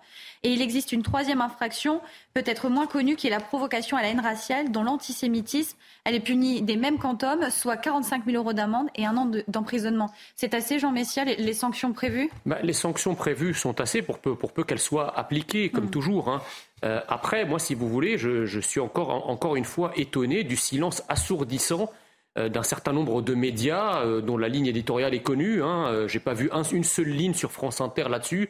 Euh, ou sur France Info et, ou sur France Télévisions. Hmm. Euh, je ne comprends pas, si vous voulez, cette espèce d'hémiplégie de l'indignation. S'il On banalise les bah, C'est-à-dire s'il s'était agi d'une mosquée, tout le monde en aurait parlé, et à juste titre. Et à juste titre, hmm. je ne vois pas pourquoi, ou même un, même un, commerce, euh, je dirais halal, on aurait eu la France Aucune religion ne mérite voilà, d'être voilà, donc moi je, moi, je, moi je suis pour. Enfin, moi, je, il faut s'indigner encore une fois pour toutes les attaques à connotation raciste ou antisémites, d'où qu'elles viennent et quelles qu'en soient les victimes. Donc euh, qu'on le fasse lorsque la, des commerces musulmans, par exemple, sont attaqués, c'est très bien. Je ne comprends pas pourquoi les mêmes perdent leur langue lorsqu'il s'agit euh, euh, d'actes antisémites. Alors moi, je vais vous dire pourquoi. Mhm. Parce que très souvent, comme je l'ai rappelé tout à l'heure, l'essentiel de l'antisémitisme contemporain, provient de certaines immigrations. Et il se trouve que ces immigrations-là... Ah, on n'a pris aucune information sur... C'est pour ça que je dis l'essentiel. Je, ne, je, ne sais pas, mais l'essentiel de cet antisémitisme provient jusqu'à présent de certaines immigrations. Quand vous interrogez, par exemple, toutes les, tous les juifs qui font leur alia, puisque les alias sont en, constante progression en France depuis une vingtaine d'années, posez la question à ceux qui euh, euh, euh, vont vivre en Israël, pourquoi ils le font? Voilà. Et je pense que justement parce que ces immigrations sont les vaches sacrées d'un système gaucho-progressiste qui considère que ces gens, que ces immigrations-là sont toujours des victimes et ne peuvent donc jamais être coupables, eh bien c'est ça qui explique leur aphonie devant ce type d'abjection. Benjamin Morel, pourquoi la gauche ne réagit pas euh, lorsqu'il s'agit euh, d'actes Je pense sincèrement que euh, n'importe qui à gauche, de Nathalie Arthaud jusqu'à Bernard Cazeneuve, ne peut que s'indigner de ça. Hein. Pourquoi ils ne disent pas alors Je ne crois pas qu'il y ait de. on va voir, attendez, enfin, je veux dire, bah, l'événement vient de sortir. on va voir. Je les, vois mal, je, les vois mal ne pas s'indigner au mais si c'était un commerce musulman, Mélenchon aurait réagi avant que ça arrive. Jean Messia, on peut discuter ensuite de la complaisance de certains. Mais là, clairement, on est clair, euh, ces images-là, on l'a dit tout à l'heure, elles rappellent beaucoup plus ah, les années 30. On est sur des stéréotypes, voilà, juifs, voleurs. Et vous savez, les Allemands, euh, si on veut continuer à, filer la métaphore avec les années 30, les Allemands se sont pas réveillés antisémites majoritairement en 33. Ils se sont habitués. Et lorsque les nazis sont arrivés au pouvoir, l'opinion était déjà mûre parce que des images comme ça, il y en avait avant même l'arrivée des nazis au pouvoir. Et je reprends ce que disait Jean Messia. Si jamais on considère que les petites infractions antisémites, c'est pas si grave, il n'y a pas besoin de sanctionner parce qu'en réalité, etc., on s'habitue. voilà, parce qu'il y en a certains qui vont dire c'est juste des tags, alors que c'est grave. Exactement. Si on considère que ce type de devanture, eh ben finalement, il n'y a pas mort d'homme, eh bien, on s'habitue. Et s'habituer, peut-être qu'il n'y a, pas mort d'homme tout de suite. Peut-être que. On l'entendait dans, le vox pop euh, des habitants, euh, cet habitant qui dit, bah voilà, pour les prochaines générations, Exactement. on, s'habitue dans le paysage à avoir des insultes à connotation religieuse, peu importe la religion, et, c'est grave. C'est ça qu'il faut dénoncer. Il, faudrait une sanction euh, peut-être spécifique à la religion. Et surtout, mais, alors il y a déjà, c'est-à-dire, on a dit, alors à la religion, non. Hmm. Parce que la religion est une opinion. Hmm. Je peux dénoncer les croyances, etc. En revanche, on s'attaque là euh, aux juifs euh, parce que on met derrière le, judaïsme plus qu'une religion, on y mettrait une ethnie, etc. Et donc là, on a euh, des qualifications juridiques sur l'antisémitisme qui sont claires. On n'a pas besoin de changer la loi. On a besoin de la faire appliquer. Si vous appliquez l'échelle des peines que vous avez bien détaillé tout à l'heure, si vous le faites à chaque acte antisémite de manière certaine, eh bien là, vous luttez clairement. Et le problème, encore une fois, c'est pas l'échelle des peines, c'est pas toujours d'augmenter l'échelle des hmm. peines dans le code pénal. Le problème, c'est de faire appliquer systématiquement les peines et de dénoncer à chaque fois quoi qu'il arrive, l'antisémitisme, où qu'il soit et d'où qu'il vienne. on va voir la réaction de, Gérald Darmanin. Euh, tout à l'heure, on, l'avait affiché à l'écran lors de notre interview. Profondément choqué par ces inscriptions antisémites insupportables, grâce à la grande réactivité des policiers, l'auteur présumé a déjà pu être interpellé. On est aussi sur une priorité pour, pour les policiers euh, euh, là. Est-ce qu'il faudrait une surveillance accrue dans, dans certains quartiers ou au contraire tout vient de la justice plutôt que de la dissuasion avec une présence policière sur certains lieux Pensez-vous que si l'auteur avait été d'extrême droite ou néo-nazi, euh, Gérald Darmanin l'aurait tué? Bah, Gérald Darmanin aurait quand même. Euh, il l'aurait dit. Il aurait dit nous avons interpellé un individu qui appartient à une mouvance c'est l'enquête, l'enquête. Bah, il a été interpellé, l'individu, donc on le sait, on le connaît. Oui, mais avec le secret de l'enquête, on ne peut pas non plus tout dévoiler dès le début. Croyez-moi que si, ça avait été le bon coupable, si ça avait été le bon coupable, un crâne rasé ou, ou un, une mouvance d'extrême droite ou néo-nazi, on l'aurait su tout de suite et toutes les télés, toutes les matinales se seraient ouvertes sur les champs des partisans. Là, rien. Bon, on, va attendre. S'il le dit pas, non, mais quand on tait, quand on tait l'origine et le nom, ça veut dire c'est signé, si vous voulez. On a l'habitude depuis maintenant euh, des dizaines d'années. La deuxième chose, c'est que pourquoi finalement euh, euh, on ne fait pas preuve de tant de délicatesse et de tant de, et de, bruit quand il s'agit de la communauté juive? Bah, Figurez-vous, parce que la communauté juive, lorsqu'elle subit ça, eh bien, elle ne va pas se mobiliser derrière pendant une semaine pour euh, euh, détruire les infrastructures publiques, pour faire des émeutes, pour brûler des voitures et pour piller les magasins. Vous comprenez Le débat va continuer. On va marquer une courte pause. Donc, si vous voulez, c'est pour ça que quand vous n'avez pas de pouvoir de nuisance derrière, en général, les gens s'en foutent en fait. C'est pour ça, un débat qui promet d'être encore très, très actif tout à l'heure sur notre plateau. Restez avec nous, restez sur CNews. L'information continue. De retour euh, sur CNews, vous êtes bien dans Soir Info été, 22h, l'heure de faire un point sur l'actualité et c'est avec Mickaël Dos Santos. Rebonsoir Mickaël. Rebonsoir Célia, bonsoir à tous. L'auteur présumé des tags antisémites à Levallois-Perret a été euh, interpellé. L'information a été communiquée par le ministre de l'Intérieur Gérald Darmanin sur le réseau social X. Euh, ces tags ont été découverts ce samedi sur la façade d'un magasin cachère de la ville de la banlieue parisienne. 49 départements placés en vigilance orange canicule. Ils se situent dans une large moitié sud du Bas-Rhin à la Gironde. Selon Météo France, les températures vont légèrement augmenter ce dimanche et pourraient dans certains cas dépasser les 40 degrés. Il s'agit là de l'épisode le plus chaud de cet été. Les fortes températures devraient se maintenir jusqu'au milieu de la semaine prochaine. Et puis un soldat euh, français euh, tué en Irak dans un accident de la circulation. Le sergent Baptiste Gauchot a succombé à ses blessures après une sortie de route. Un second militaire a également été blessé grièvement. Sébastien Lecornu a exprimé sa vive émotion après le décès de ce soldat qui participait à une mission d'instruction des forces irakiennes. La France s'associe à la peine de la famille et de ses frères d'armes, a écrit le ministre des Armées sur le réseau social X. Et puis sa sortie n'était prévue que dans quatre jours. Le temps des combats, nouveau livre de Nicolas Sarkozy, est finalement disponible depuis ce samedi. Euh, Fayard, son éditeur, explique ce choix suite à des ventes anticipées dans certains magasins. À cela s'ajoute bien évidemment le fait que les meilleures pages ont déjà fuité et que l'ouvrage de l'ancien président de la République est très attendu. Un engouement qui confirme d'ailleurs le succès des publications d'hommes politiques, comme nous l'explique Mathilde Ibanez. Dès qu'un ancien président écrit un livre, les lecteurs s'empressent de l'acheter. Le dernier écrit de Nicolas Sarkozy, Le temps des tempêtes, sorti en 2020, a été vendu à plus de 250 000 exemplaires. Même carton avec son livre Passion, sorti en 2019. Pourtant, ces années-là, l'ancien président n'avait pas forcément une cote de popularité très importante. Mais cela n'empêche pas les Français de l'avoir dans leur bibliothèque. C'était aussi le cas de François Hollande avec Bouleversement ou encore Jacques Chirac avec son livre intitulé Chaque pas doit être un objectif, qui ont été largement achetés. Car qui dit rentrée, dit surtout rentrée littéraire pour les hommes politiques, un passage obligé pour revenir au centre de la scène médiatique. Le prochain livre à sortir est celui d'Édouard Philippe, Des lieux qui disent, prévu le 13 septembre prochain. Sur ce journal, un détour par le Canada où les pompiers euh, continuent de lutter sans relâche contre plus d'un million de feux de forêt. L'équivalent de la superficie de la Grèce est déjà parti en fumée, soit le double du précédent record établi en 1989. Au total, 168 000 habitants ont dû être évacués dans le pays. Le Premier ministre Justin Trudeau a évoqué d'ailleurs des temps incertains et effrayants. C'est la fin de ce journal. Je vous laisse en compagnie de Célia Barotte et de ses invités pour la suite de Soir Info.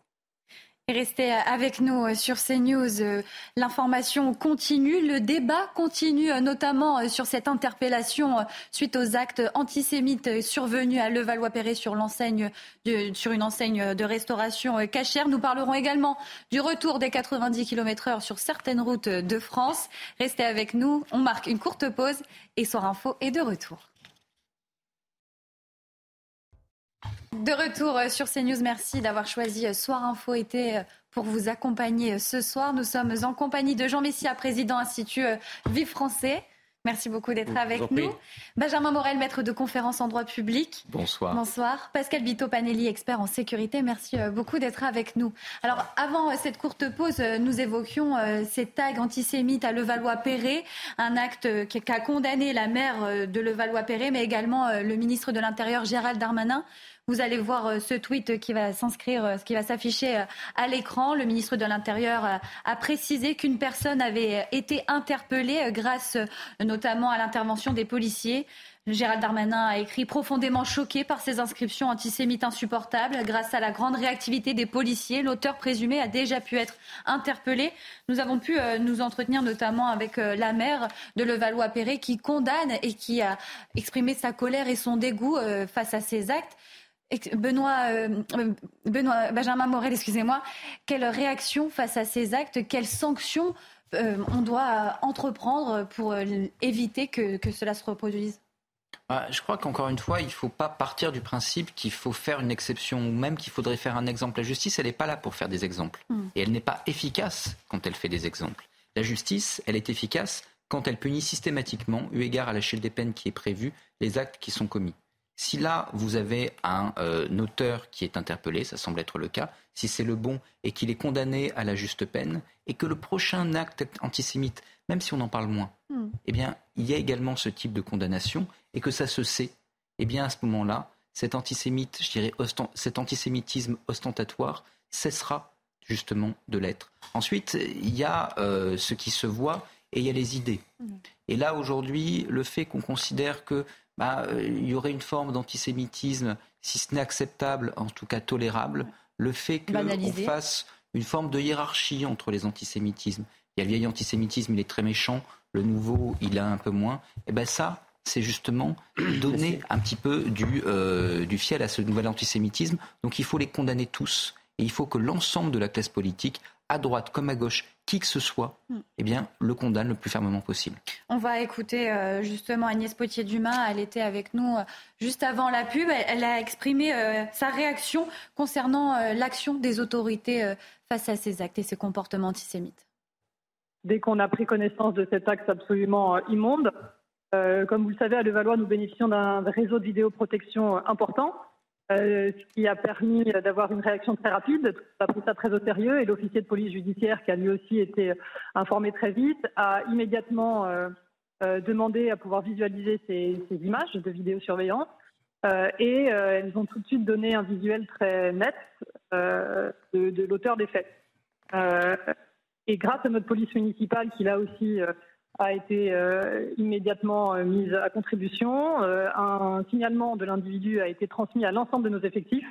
Et ce sont eux, nos effectifs de la police municipale, qui, dans l'après-midi, ont identifié cette personne dans les rues de Levallois, l'ont interpellé et l'ont conduit, l'ont remis à l'officier de police judiciaire des euh, partis comme la France Insoumise ou encore Europe Écologie Les Verts qui euh, invitent un rappeur euh, qui a eu des propos, notamment sur les réseaux sociaux, antisémites. Est-ce que c'est un acte qui, encourage justement à des comportements comme ça dans la rue? Est-ce que ce n'est pas faire un petit peu la promotion de l'antisémitisme que d'inviter ce rappeur Médine aux universités d'été de la gauche? Bah, C'est sûr que l'extrême gauche, si vous voulez, et son alliance objective avec l'islam politique, euh, des complexes islam politique qui lui-même est, évidemment euh, violemment antisémite. Hein. Il suffit de, lire euh, les écrits de Hassan el-Banna, le fondateur des frères musulmans, ou encore pire de Sayed Qutb, qui est celui qui, veut, qui voulait internationaliser la révolution islamique partout. Il suffit de, lire les, propos violemment antisémites pour savoir que l'islam politique et l'islam radical sont antisémites. Or, l'extrême gauche pactise, voilà, l'extrême gauche pactise donc avec cet islam politique et donc en fait, les représentants de l'extrême gauche nous expliquent doctement et calmement qu'il y a deux antisémitismes. Il y aurait un antisémitisme effectivement d'obédience fasciste, nazie, euh, euh, européen, contre lesquels là, c'est branle-bas de combat, euh, on le dénoncerait, on, en viendrait presque à le, à le réinventer, à l'inventer pour se draper des oripeaux de la lutte contre, contre l'antisémitisme historique, on va dire. Et en revanche, euh, il y aurait un, antisémitisme qui serait, euh, euh, je dirais, colporté par certaines immigrations, qui là, bizarrement, serait presque un antisémitisme pas acceptable, mais plutôt taquin. Voilà, bon enfant. Et je vous invite, alors je ne sais pas si on va la réécouter, mais je vous invite à écouter les déclarations de Marine Tondelier sur l'invitation du rappeur Médine aux universités d'été de ELV. C'est absolument invraisemblable. En gros, elle, nous explique que Médine serait, euh, n'est pas forcément antisémite, mais qu'il est presque antisémite par bêtise. Parce on, et c'est une forme même, même, et elle va plus loin, c'est même une forme quasiment de racisme, mm. parce qu'elle considère que finalement, si antisémitisme il y a dans cette culture euh, euh, de Médine, c'est parce que finalement c'est un élément qui est lié à une certaine civilisation, à une certaine enfance, à une certaine adolescence, et ça relève de la bêtise, et donc tout ça est évidemment euh, étouffé. Non, il faut rappeler que l'antisémitisme est monolithique. D'où qu'il vienne, il faut le combattre avec la plus grande force et la plus grande férocité, qu'il vienne de, l'extrême droite ou, des néo-nazis, ou qu'ils viennent euh, de l'islam radical ou de certaines immigrations. Euh, on ne peut pas, si vous voulez, donner d'immunité euh, à certaines populations à se croire autorisées. Vous savez, quand Médine, par exemple, fait des jeux de mots douteux sur, sur, Madame sur Madame Khan, mais imaginez un instant qu'un électeur ou un adhérent du Rassemblement national ou de Reconquête avait fait la moitié de ça. Est-ce que, est que... quand même par une certaine classe de la politique. Ah non, mais, est-ce que, Jean-Luc Mélenchon se serait fendu d'un tweet parce que Jean-Luc Mélenchon, qui n'a pas eu un mot pour condamner les tags antisémites à hmm. Levallois, a fait une tartine sur Twitter pour défendre le rappeur Médine en disant que Médine n'est ni raciste ni antisémite, etc. Donc excusez-moi, je veux dire, chaque euh, parti malheureusement euh, l'extrême gauche, effectivement, si le profil si les mêmes mots avaient été écrits par un, par un, autre profil que celui de Médine, croyez-moi que les mêmes qui minimisent aujourd'hui, c'est-à-dire les Verts hmm. et la France insoumise, euh, on aurait fait des caisses sur les réseaux sociaux, à la télé. Bah, Là, rien. on va voir si euh, euh, Jean-Luc Mélenchon va réagir suite à, ces attaques. Autre combat, cette fois après l'antisémitisme, c'est contre la drogue, puisque la CRS 8 a été déployée aujourd'hui à Marseille. Cette unité spécialisée dans les violences urbaines a pour objectif de mener des opérations ciblées contre les trafics de drogue au cours des prochains jours. En tout cas, c'est ce qu'a annoncé Gérald Darmanin sur son compte X. Mais avant de débattre sur son, sur son utilité à Marseille. Marie de Sabourin nous explique tout ce qu'il faut savoir sur cette unité.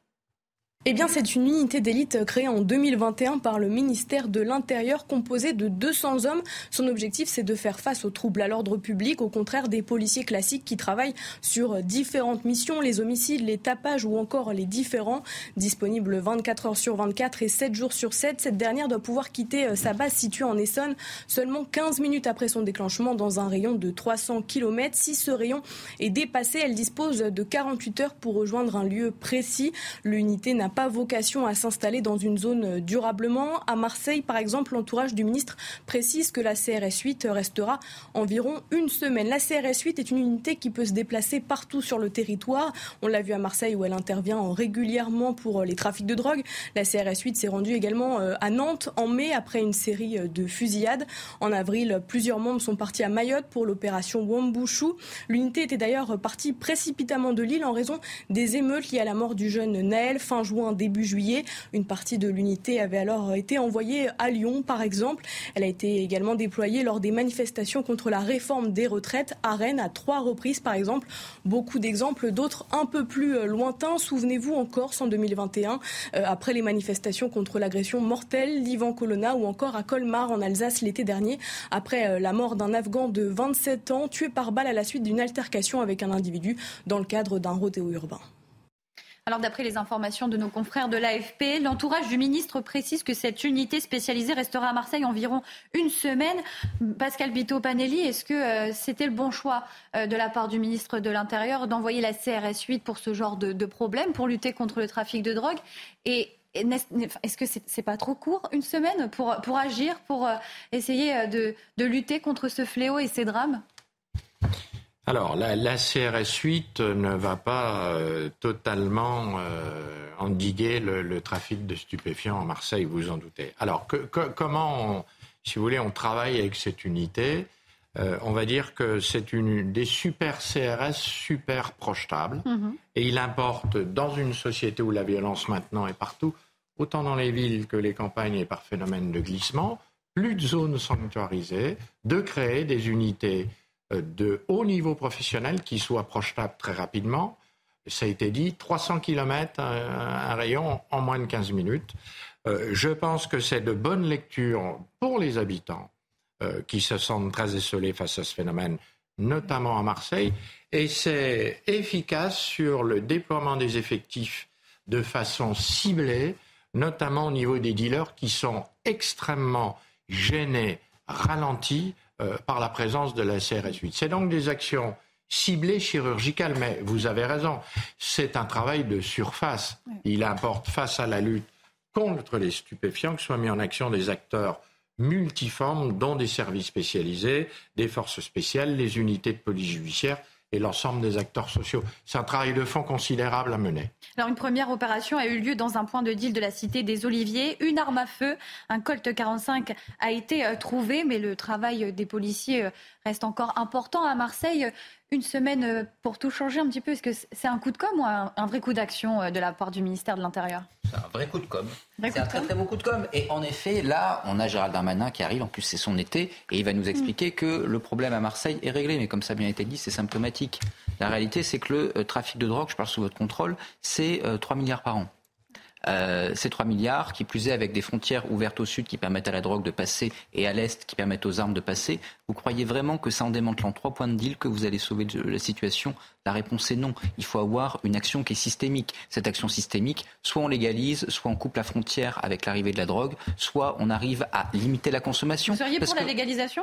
Je me pose la question, j'ai pas de position arrêtée dessus, mais euh, objectivement, objectivement aujourd'hui, vu les effectifs qu'on met sur, je parle pas de la légalisation générale, mais sur le cannabis, vu les effectifs de police qu'on met sur le cannabis et vu l'incapacité que l'on a à réguler le trafic, investir l'argent que l'on gagnerait à travers la taxation dans la prévention, peut-être serait-ce plus efficace. Quand on regarde ce qui se passe à l'étranger, ah, vous Allemagne, avez justement avec en Allemagne, la légalisation du cannabis récréatif. oui, mais on n'a pas de recul sur l'Allemagne. Mais quand on regarde ce qui se passe à l'étranger, on voit qu'il y a des exemples contradictoires.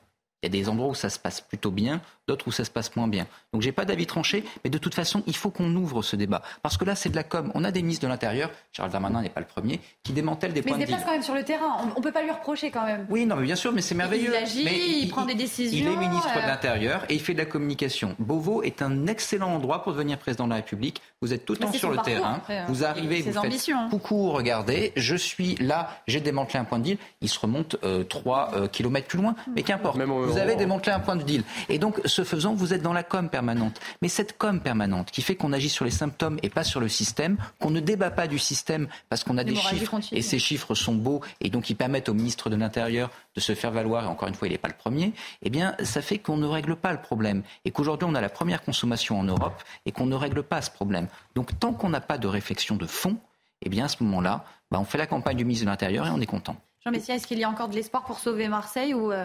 c'est désespéré? Bah, disons que le, problème, c'est qu'on ne s'attaque pas euh, à la racine du, à la racine du mal.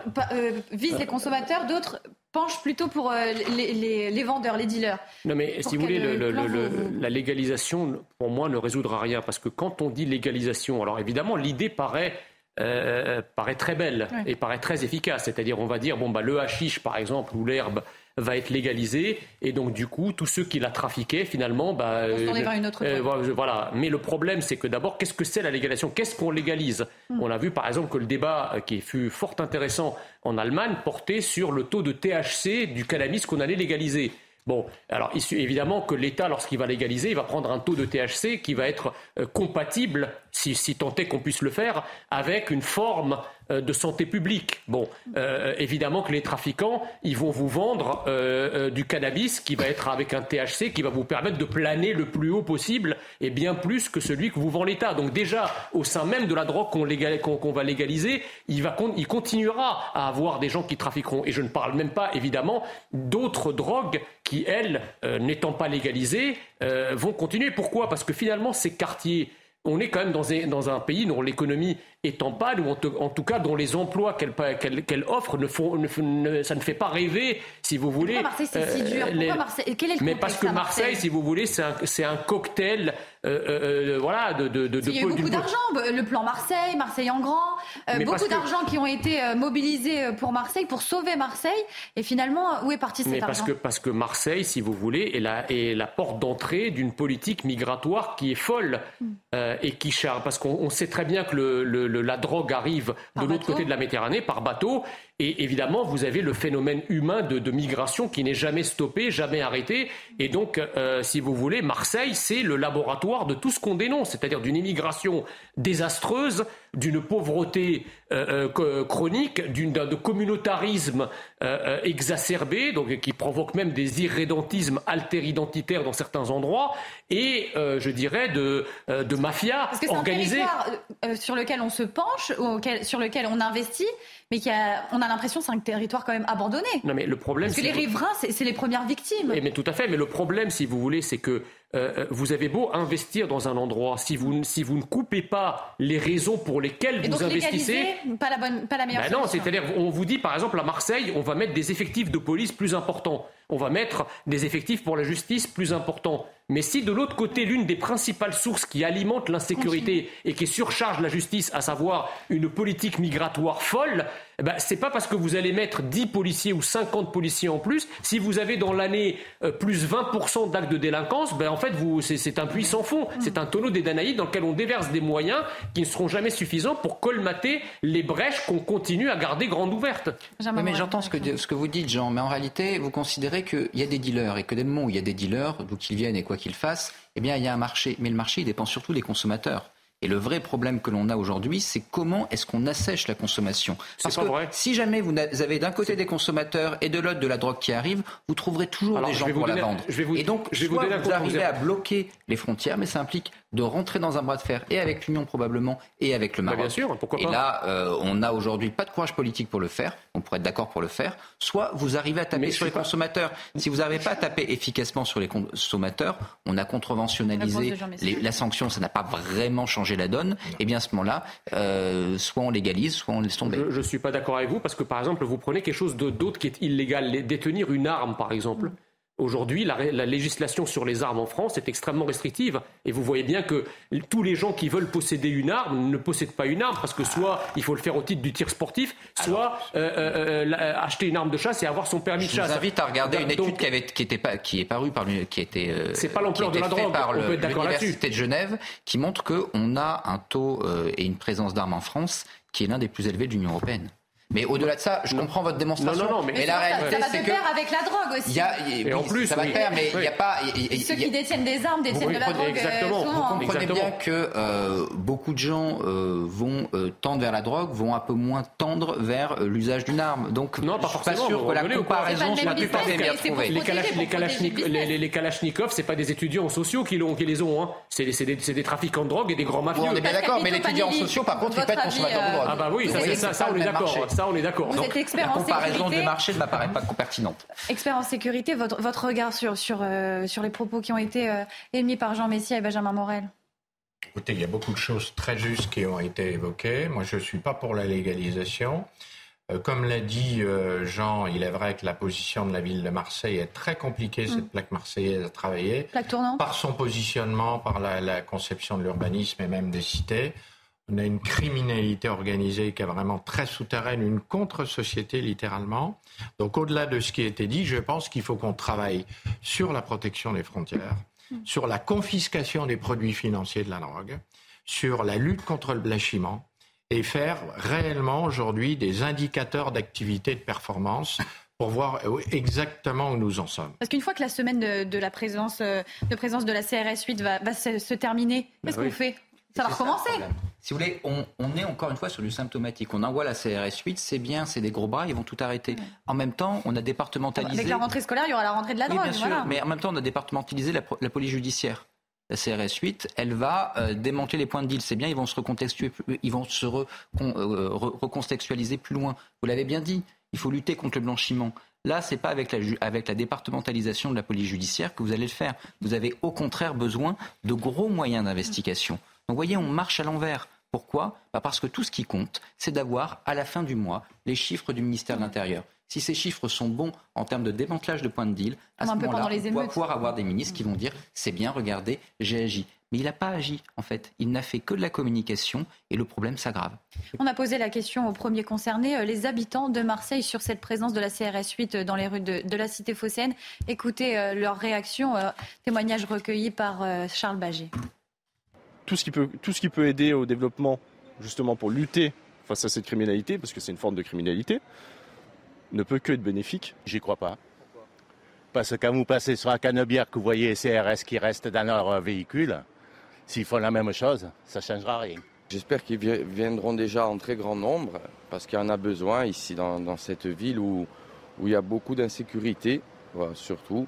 Donc euh, j'espère qu'ils seront assez, mais il n'y en a jamais assez, honnêtement, il n'y en a jamais assez. Très bonne chose, mais je pense que ce ne sera pas suffisant.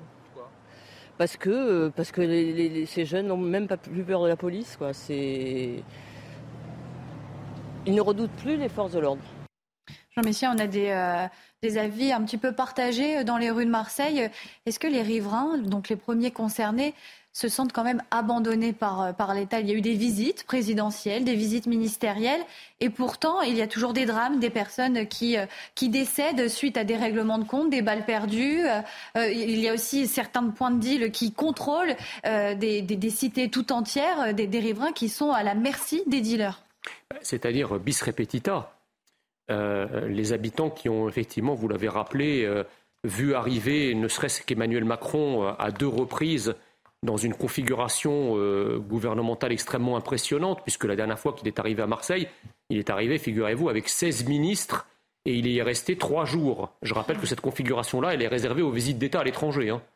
Euh, donc euh, c'est dire l'importance et, aussi la gravité de la situation. Le problème, si vous voulez, c'est que le gouvernement ne fait que des effets d'annonce. autre que les moulinets et les, et les, coups de menton euh, il n'y a rien sur le terrain, ou pas grand-chose en tout cas. Et les habitants sont sceptiques, mais qui pour leur en vouloir Ça fait des années et des années que, euh, au discours... Qui devrait se mobiliser comme en Corse? Parce qu'on a vu qu'en Corse, euh, c'était euh, le peuple lui-même qui a, qui, a, qui a fait un mouvement, une manifestation. Ah, mais ça, c'est très intéressant ce que vous dites. Une manifestation très calme. Est-ce qu'on devrait, à Marseille, à Lyon, suivre le mouvement corse, le modèle corse pour protester? Mais le problème, c'est, si vous voulez, oui, bien sûr, dans l'absolu, il faudrait faire ça. Mais pourquoi c'est possible en Corse et pas ailleurs? Je rappelle, je rappelle aussi que la Corse ne s'est pas embrasée au moment des émeutes. Et c'était un peu, à l'époque, le mystère français pour un certain nombre de médias. Bon, pourquoi la Corse ne s'est pas embrasée? Mais parce que la Corse a su maintenir une forme d'homogénéité identitaire et culturelle qui fait qu'effectivement, euh, on n'a pas envie, si vous voulez, d'aller les, titiller. Voilà. Lorsque deux euh, employés municipaux se font agresser euh, dans une cité en Corse, toute la population va manifester au pied des tours. Or, ce qui est possible dans une société homogène culturellement et identitairement, eh bien, n'est plus possible dans une société qui est multiculturelle et donc multiconflictuelle.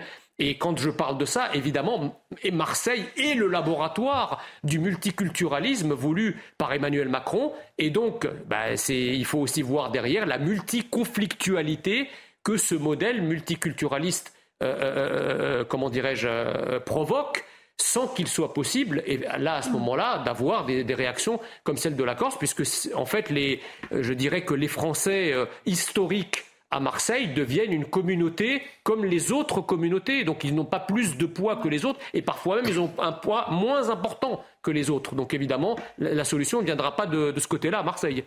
Merci beaucoup. On va passer à un autre sujet, euh, cette fois euh, sur la route, car plus de cinq ans après l'abaissement de la vitesse à 80 km/h sur les routes par Édouard Philippe, de nombreux départements sont revenus euh, sur cette mesure. En réalité, seuls sept départements ont rétabli la limitation à 90 km/h sur 100% de leur réseau. On regarde le sujet de Dounia Tengour et de Corentin Brio et ensuite on ouvre le débat. 46 départements ont vu leur limitation de vitesse repasser à 90 au lieu de 80 km/h. Même si pour la plupart d'entre eux, ils ont encore des axes limités à 80 km/h. C'est un véritable revers pour les associations qui luttent pour plus de sécurité routière. Certains dénoncent une instrumentalisation politique. On peut s'interroger sur la position de certains présidents de département, deux études successives qui ont démontré que euh, cette mesure du 80 km/h avait permis de sauver des vies. Ce n'est pas une décision raisonnable en termes de sécurité routière. A contrario, des associations d'automobilistes acclament quant à eux cette mesure, qu'ils considèrent plus proche de la réalité rurale. C'est effectivement une très bonne nouvelle pour les automobilistes, peut-être pas nécessairement pour ceux qui sont sur la route des vacances, mais au moins ceux qui pratiquent ces routes toute l'année. Ce sont des décisions d'urbains, de, je dirais, de, gens qui sont dans les, dans les très grandes villes, où là, de, de toute façon, on ne peut, on ne peut pas rouler à cette vitesse-là. Dans les départements qui sont repassés aux 90 km/h, les tronçons concernés ne sont que ceux de 10 km de long et ceux qui ne traversent pas une agglomération ou un hameau. Et pour parler euh, de ce sujet, nous sommes en direct avec Vincent Julet-Parade. Vous êtes avocat en droit routier. Merci euh, d'être avec nous. Bonjour. Hmm. Alors, euh, comment vous, vous appréhendez, comment, quel regard vous portez sur ce retour à 90 km/h dans certains départements? Bah, écoutez, tout d'abord, moi, en tant qu'avocat des victimes de victimes de la route et ancien militant de la sécurité routière, si vous voulez, moi je considère que ce, retour en arrière, ça traduit avant tout un manque de courage politique euh, terrible de la part des présidents des conseils départementaux et d'ailleurs de la part du gouvernement en, général. Je pense que la sécurité routière, malheureusement, n'intéresse pas grand monde que cette euh, volte-face euh, qui a été déjà enregistrée il y a quelques, temps hein, est avant tout le résultat de petits calculs politiques et qu'au fond aujourd'hui euh, le vrai souci euh, pour euh, ces décideurs ce n'est pas de savoir si on sauve des vies, c'est surtout de savoir si on sauve des bulletins de vote. Certains reprochent que les, derniers rapports, notamment sur les, victimes sur, sur, le, sur, les routes, soient un petit peu biaisés des, chiffres qui sont faux, avec notamment l'exemple de la période du Covid, puisqu'il y avait moins de, moins de trajets routiers. Comment on peut expliquer aussi cette baisse de la mortalité sur nos routes? Bah, la baisse de la mortalité sur les routes, si vous voulez, je pense qu'en effet, il y a eu, il y a eu la période Covid. Euh, Aujourd'hui, on sait concrètement qu'on est dans ce qu'on appelle un palier, c'est-à-dire un palier qu'on a connu dans les années 90, où on stagne autour euh, d'un chiffre, on diminue un peu quelques mois pour augmenter les mois suivants. Euh, aujourd'hui, on a besoin d'un sursaut en matière de sécurité routière. Et, ce n'est pas par euh, des retours à une ancienne réglementation qu'on va avoir ce sursaut. le 80 km/h, en tout cas les expérimentations, les études qui ont été menées, ont démontré qu'il permettait de réduire la gravité des accidents. Quand vous baissez la vitesse, vous baissez forcément la gravité. Tout à fait. Donc, euh, on peut rouler à 80. Vous avez des pays autour de nous qui le font. Je pense à la Suisse notamment. Euh, donc, il faut arrêter de, de, dire que cette mesure était une absurdité totale. Aujourd'hui, la véritable question qui se pose, c'est comment est-ce qu'on relance la politique de sécurité routière? Comment est-ce qu'on se décide enfin à sauver des vies, quitte parfois à ne pas plaire aux électeurs? Voilà, je pense qu'aujourd'hui, L'enjeu, est avant tout humain, il ne doit pas être politique, et il faut qu'on redonne une vraie dynamique euh, à, cet enjeu de santé publique qui, rappelons-le, tue et mutile tous les jours. Oui, parce que justement, ça a été euh, voulu par Édouard Philippe en, 2018. Et en 2019, il y avait eu un échange entre Emmanuel Macron et Laurent Wauquiez, une petite indiscrétion, où le président de la République avait euh, déclaré Je n'y suis pour rien dans cette affaire. C'est le Premier ministre et c'était une connerie. D'ailleurs, cette mesure n'était pas dans mon programme. Est-ce qu'on a un président de la République qui est un petit peu déconnecté euh, des dangers de la route? Oui, alors ça que la sécurité routière n'ait pas été dans le programme euh, de M. Macron, je pense que personne ne peut vraiment l'ignorer vu qu'on ne l'a jamais entendu euh, parler du sujet. Euh, je pense qu'Edouard Philippe avait agi par conviction personnelle et avait fait preuve de courage. Et malheureusement, la seule chose qui a toujours sauvé des vies sur la route, ça a été le courage. Ça a été le courage de Jacques Chirac. Ça a sans doute été aussi le courage d'Edouard Philippe, qui malheureusement n'a pas été suivi ni par le président, qui, soyons clairs, était plus embêté qu'autre chose par la sécurité routière, euh, ni par les parlementaires qui voulaient éviter de perdre quelques électeurs. Donc oh, voilà, la lâcheté n'a jamais sauvé personne sur nos routes, le courage l'a fait. Euh, et aujourd'hui, voilà, ce sujet, à mon avis, il va falloir qu'un jour on y réfléchisse nouveau, mais de manière générale, euh, moi je regrette vraiment que une mesure visant à sauver des vies puisse être considérée comme une connerie. Voilà. Donc remettons la sécurité routière au cœur d'un débat, euh, réfléchissons bien et pas simplement euh, en changeant des termes du code pénal parce que ça non plus, ça ne change pas, ça ne sauve pas des vies. Euh, donnons les moyens à la prévention, donnons des moyens au contrôle, faisons appliquer les lois qui existent et arrêtons surtout de penser que la route c'est le seul endroit de la société où on peut accepter que l'on transige avec la loi qui est la règle qui s'impose à tous. Réaction de Jean Messia sur le plateau. Oui, bonsoir maître, je vous écoutais avec beaucoup d'attention. Euh, je, suis au regret de vous dire que les études auxquelles j'ai eu accès, il n'y en a aucune qui atteste de manière probante que la réduction de 90 à 80 km heure a euh, euh, provoqué une baisse significative de l'accidentologie et, des victimes. Donc d'ailleurs, si on, revient aujourd'hui à, 80 à 90 km heure, c'est bien parce qu'on a constaté que l'effet des 80 km/h est plutôt délétère sur les déplacements, notamment les déplacements de la France rurale, parce qu'il ne vous a pas échappé que ce n'est pas quand on habite dans le centre-ville de Lyon, dans le centre-ville de Paris, qu'on prend sa voiture, c'est surtout euh, finalement la France rurale qui pâtit euh, de euh, cette réduction à 80 km/h et qui n'a finalement pas de conséquences prouvées sur la baisse du nombre d'accidents et du nombre d'accidents mortels. Donc euh, euh, je, ne, je, ne, je, ne, suis pas d'accord avec, avec cet argument. Maintenant, c'est vrai qu'il y a... Une réponse de Vincent Jules je comprends que vous êtes, je comprends que vous êtes euh, l'avocat des victimes et donc bah, vous, vous, vous, parlez pour les, pour les victimes. Je, je suis d'accord avec ça, mais en tout état de cause, rien, aucune étude n'atteste d'une telle assertion. Allez-y, vous pouvez répondre, Vincent Jules Parade. Voilà. Euh, vous ne pouvez pas ignorer, si vous faites quelques recherches, que la, décision qui avait été prise lors du comité interministériel par Edouard Philippe avait été fondée sur une expérimentation qui avait euh, permis de, constater que sur une période de 20 mois, euh, on pouvait estimer à presque 350, sauf de ma part 348 vies sauvées, en raison justement de la diminution de la gravité des chocs. Euh, nier le fait qu'en diminuant la vitesse moyenne pratiquée sur un réseau, c'est euh, diminuer le nombre de tués, c'est nier toutes les études qui ont été menées depuis 40 ans, et c'est même nier le lien entre vitesse et gravité du choc. Ensuite, euh, je, je n'ignore pas euh, la portée que ça pourrait avoir sur le monde rural, j'ai simplement envie de vous dire, et puisque vous connaissez si bien les chiffres de la sécurité routière, c'est que le monde rural, c'est aussi celui qui perd le plus lourd tribut en matière de mortalité routière. Voilà. Et euh, je pense aussi que parfois, prendre des mesures qui s'appliquent au monde rural, c'est aussi sauver des vies dans ce monde rural. C'est un peu, un peu normal puisque effectivement le, le, monde rural est celui qui utilise le plus son véhicule. Vous savez, c'est comme quand on dit que les excès de vitesse, les excès de vitesse, bah, ils sont proportionnels au nombre de kilomètres que vous faites chaque année. Donc euh, euh, ceux qui utilisent leur voiture uniquement le dimanche, ils risquent pas d'être dans les, dans les mmh. fortes statistiques. Les statistiques. Euh, voilà. Donc, donc après, si vous voulez, ces études d'expérimentation et ces chiffres, vous savez, comme disait le, le prix Nobel d'économie Ronald Coase de 94, derrière la modélisation, il y a toujours une opinion.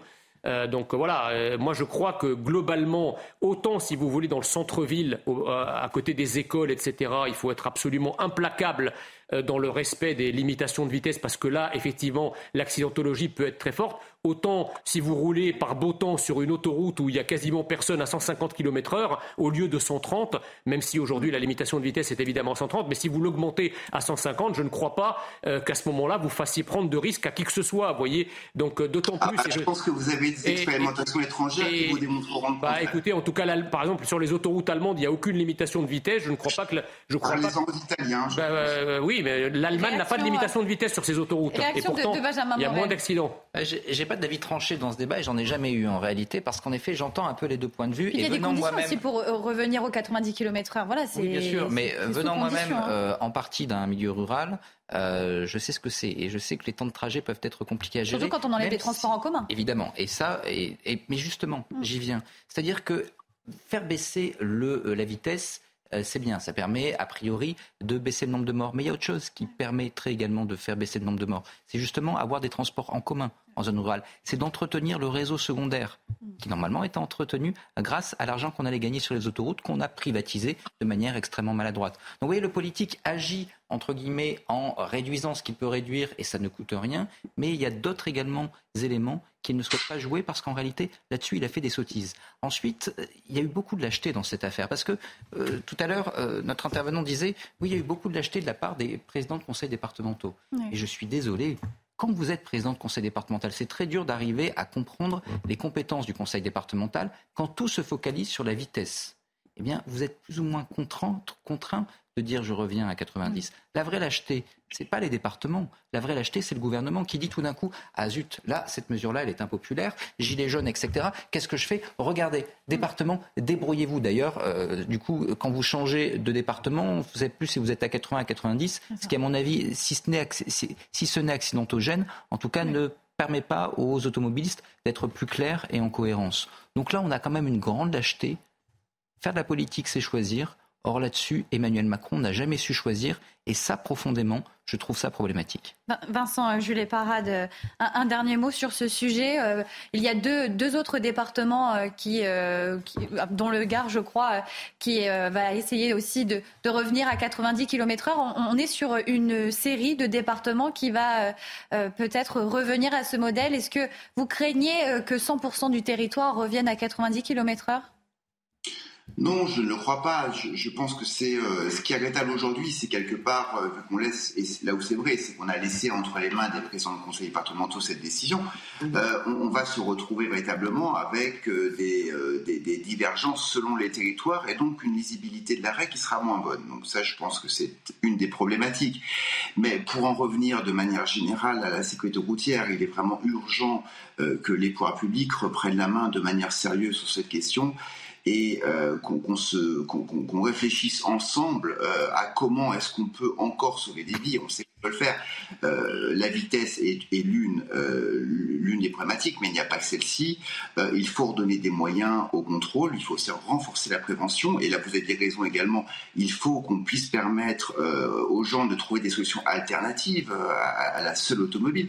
Donc voilà, il faut qu'on réfléchisse tout cela, mais encore une fois, ce, n'est pas en faisant de l'électoralisme primaire que l'on sauvera des vies sur nos routes. Dernier mot de Jean Messia oui, avant de clore le euh, sujet. Juste parce qu'on l'oublie trop souvent, euh, vous savez, la sécurité routière euh, réalise toujours un travail un peu partiel en ignorant finalement euh, un certain nombre d'autres causes pouvant provoquer les, les accidents. hein. On parle beaucoup de l'alcool au volant, des stupéfiants euh, au volant, Du sans parler du téléphone, exactement, la somnolence. Donc il ne faut pas non plus réduire, si vous voulez, l'accidentologie et les chiffres des accidents euh, euh, au- au- à la seule vitesse. Même si l'élément vitesse est important, ce n'est pas le seul. Bien sûr. Pascal Bito Panelli aussi, un, un mot sur ce sujet. Est-ce que pour ou contre les 90 km/h Je pense que c'est une mesure qui, au final, ne sert pas à grand-chose. euh. Qu'il faut revoir euh, à travers une analyse profonde. On a une stagnation de la mortalité depuis 10 ans. Il est vrai, c'est juste que l'excès de vitesse euh, est, est bien sûr une des premières causes de mortalité, mais qui a diminué par 4 en de nombreuses années. On a un progrès des constructeurs sur la sécurité des véhicules. Je pense qu'il faut faire confiance aux élus. Sur l'état aussi Par des contre, routes, des, oui, des routes qui ne sont pas rénovées. Absolument, aux élus sur les zones particulièrement dangereuses et accidentogènes, et regarder tout ça à travers un débat euh, raisonné et dépassionné. Maître Vincent euh, Jules Parade, merci beaucoup d'avoir été avec nous, d'avoir accepté notre invitation. Je vous souhaite une bonne soirée. Merci beaucoup. Merci beaucoup. On va écouter justement euh, les automobilistes euh, concernant euh, ce retour à 90 km/h. Certains ont, du mal à suivre et ont du mal à comprendre le- leur prochain trajet. Ça serait mieux d'uniformiser, oui, surtout à 90. Après, bon, c'est vrai que ça dépend des routes. 70, c'est vrai que c'est vrai que c'est compliqué en ce moment. Enfin, c'est euh, c'est un peu du n'importe quoi les remplacements de, de, de- de vitesse. C'est vrai que c'est compliqué. Non, pas, non, non, non, non. Étant donné qu'ils changent tout le temps, euh, ils sont un peu vice versa, quoi. C'est toujours, euh, donc non, donc on n'y comprend jamais rien, quoi. On ne comprend pas, donc c'est vrai que heureusement que maintenant il y a des applications qui nous permettent de savoir à quelle vitesse on doit rouler. C'est bien que ça repasse à 90, je pense que c'est des routes qui le permettent. Autre sujet euh, désormais euh, qui concerne nos pharmacies, elles sont de plus en plus la cible de vols euh, de la part de, délinquants. Quand ils sont victimes de vols, les commerçants n'hésitent donc pas à afficher sur les réseaux sociaux la photo de leurs voleurs. C'est le cas d'un pharmacien à Saint-Quentin dans l'Aisne. Il a réussi à identifier des voleurs grâce à des caméras de vidéosurveillance. Un sujet de Clotilde Paillet. C'est grâce aux caméras de surveillance que le propriétaire de cette pharmacie découvre les voleurs. Des individus qui agissent selon un mode opératoire bien pensé. autour de 16 heures, en fait, on a euh, trois individus qui rentrent dans l'officine, en fait, qui rentrent euh, séparément. Et en fait, on a deux des individus qui occupent au comptoir euh, les personnes, le personnel de l'officine, et puis un troisième individu, en fait, qui vient, qui vole, qui vole six produits de, de parapharmacie. Pour lutter contre ces faits récurrents, le propriétaire de l'officine utilise une méthode simple et efficace afficher leur visage publiquement sur les réseaux sociaux. On a déjà diffusé euh, des images de vol précédemment. C'est ce qui fonctionne le mieux en fait pour récupérer la marchandise ou euh, obtenir le paiement, le paiement de la marchandise qui a été volée. Quand vous, si vous venez voler chez nous, vous prenez un risque. Vous prenez le risque d'être affiché euh, en tant que voleur. En France, un vol et demi par jour est commis dans une pharmacie. Des vols qui représentent parfois une perte de plusieurs milliers d'euros pour ces établissements. Bito euh, Panelli, euh, est-ce qu'on peut, est-ce qu'on a le droit euh, de- d'afficher la photo de, de ces voleurs quand on est commerçant? Alors donc ça s'appelle le doxing, vous savez, c'est très répandu aux États-Unis. C'est tentant, c'est efficace et je peux comprendre, euh, comment dirais-je, l'exaspération de ces, de ces commerçants et ces millions d'euros de démarques inconnues à l'échelle nationale, mais ça n'est pas permis, euh, bien sûr, et cette diffusion d'images euh, peut euh, Peut être amenée à retourner contre les 45 000 euros d'amende et un an de prison, et bien sûr, même quelqu'un auteur de fait d'un vol, soustraction frauduleuse de la chose d'autrui, peut porter plainte contre vous si vous le faites. Benjamin Morel, on tend vers une société qui veut se faire justice soi-même? C'est le problème en réalité. Vous savez, euh, la modernité politique, elle se base sur le monopole de la violence de la justice par l'État. Hmm. Et donc, ce faisant, quand vous avez un État qui assure ses fonctions, l'individu ne devrait pas être euh, amené à se faire justice lui-même ou à tenter de retrouver son bien, ou en tout cas de se garder de demain des injustices ou des vols par euh, lui-même. La société n'a plus confiance, donc elle agit. euh. Exactement. Le Elle problème, c'est que dès lors que vous avez un État qui n'assure plus réellement ses fonctions, eh bien, soit vous vous tournez vers des organisations parallèles, c'est la mafia. Hein. Euh, vous savez, la mafia en Italie, elle n'est pas là tout le temps en réalité. Elle est assez récente. Elle date du 19e siècle parce qu'à l'époque, l'État unitaire italien, le Piémont, n'arrive pas à administrer le Sud et donc on trouve des modes de justice parallèles. Ou bien, eh bien, vous le faites vous-même. Et là, c'est encore une logique de vendetta individuelle. Le problème, évidemment, c'est qu'en faisant ça, il n'y a plus de régulateur neutre qui s'appelle l'État. Il n'y a plus également de possibilité eh d'attribuer à un crime, un délit, une sanction qui soit proportionnée et on rentre dans quelque chose qui est à la fois injuste, dangereux et fondamentalement délétère. Donc il faut absolument que l'État réoccupe ses fonctions, sinon en effet, eh ben, on va aller vers ça. Jean Messia, vous comprenez ces, commerçants qui se font justice eux-mêmes, qui affichent l'identité euh, de, leur... Parce que là, on a flouté euh, pour, pour le bien de l'antenne, mais sur les réseaux sociaux, on pouvait voir hein, le visage de, de, ces voleurs. Euh, c'était un petit peu un appel à témoins. Est-ce que vous mm. les connaissez? On va essayer de les identifier avant la police. Bah, le problème, c'est que j'aimerais ne pas avoir à les soutenir. Mm. J'aimerais que nous soyons dans, dans un État qui, comment dirais-je, remplit ces missions régaliennes, au premier rang euh, desquelles la fonction sécuritaire, hein, la sécurité pour tous. Euh, parce qu'effectivement, lorsque la sécurité n'est plus publique, euh, soit vous êtes très riche et vous êtes capable de vous payer des sociétés de sécurité avec des gardes-chiens, des tournants, des, des, gardes tournants, etc. Et à ce moment-là, vous êtes protégé. Mais quand vous êtes un citoyen lambda, bah, c'est quand même un coût exorbitant que de s'assurer une sécurité privée. Donc l'État doit absolument reprendre en main cette sécurité publique parce qu'encore une fois, ceux qui pâtissent le plus de l'insécurité, ce sont finalement les gens qui ne peuvent pas se payer euh, euh, la sécurité pour eux-mêmes. Ça, c'est la première chose. La deuxième chose, c'est que nous assistons malheureusement dans, plein de segments de la société euh, à, comment dirais-je, une auto-justice. Quand vous avez par exemple des gens qui sont des squatteurs, qui squattent les biens immobiliers de certains propriétaires et que la justice est incapable, et la force publique incapable de sortir euh, euh, les, des squatteurs qui sont chez vous illégalement, qui ne vous payent pas de loyer, euh, eh bien, qu'est-ce qu'ils font? Bah, ils, sortent les squatteurs par eux-mêmes. Et c'est là où ça devient vraiment scandaleux. C'est que autant l'État est inapte à faire respecter euh, euh, le droit et la justice, autant lorsque vous vous faites justice par vous-même, là vous pouvez être sûr que l'État va vous tombe dessus à bras raccourcis pour faire respecter un droit que par ailleurs il n'a pas fait respecter pour vous en tant que victime. Donc ça, c'est ça, c'est vraiment scandaleux. Pour rebondir sur vos propos, euh, c'était en janvier euh, dernier, Jérôme Jean, un commerçant à, Amiens, avait également affiché euh, la photo et, les images de vidéosurveillance de son magasin pour essayer de retrouver les voleurs. Et il expliquait que bah, voilà, de, mettre des agents de sécurité, ça a un coût. On va, là, il, avait mis des agents de sécurité un samedi, pas en semaine, et les vendeurs et les vendeuses ne sont pas là pour faire de la sécurité. C'est déjà difficile de recruter. Alors si on a cette peur d'être agressé, Écoutez euh, ce, commerçant. Ceux qui me disent qu'il faut mettre un vigile, on met un vigile le samedi. Mais là, euh, le vol a eu lieu un mardi, on avait certes du monde, mais euh, les vendeurs et les vendeuses ne sont pas là pour faire de la sécurité. Nous, on les forme à vendre et à accompagner les clients. On ne peut pas passer son temps à faire de la sécurité. Des commerçants voilà, qui sont volés en temps normal, qui sont pillés lors des émeutes, des commerçants qui sont aussi laissés pour compte par l'État. Bien sûr, vous savez, la sécurité, c'est un bien public. Pourquoi paye-t-on des impôts?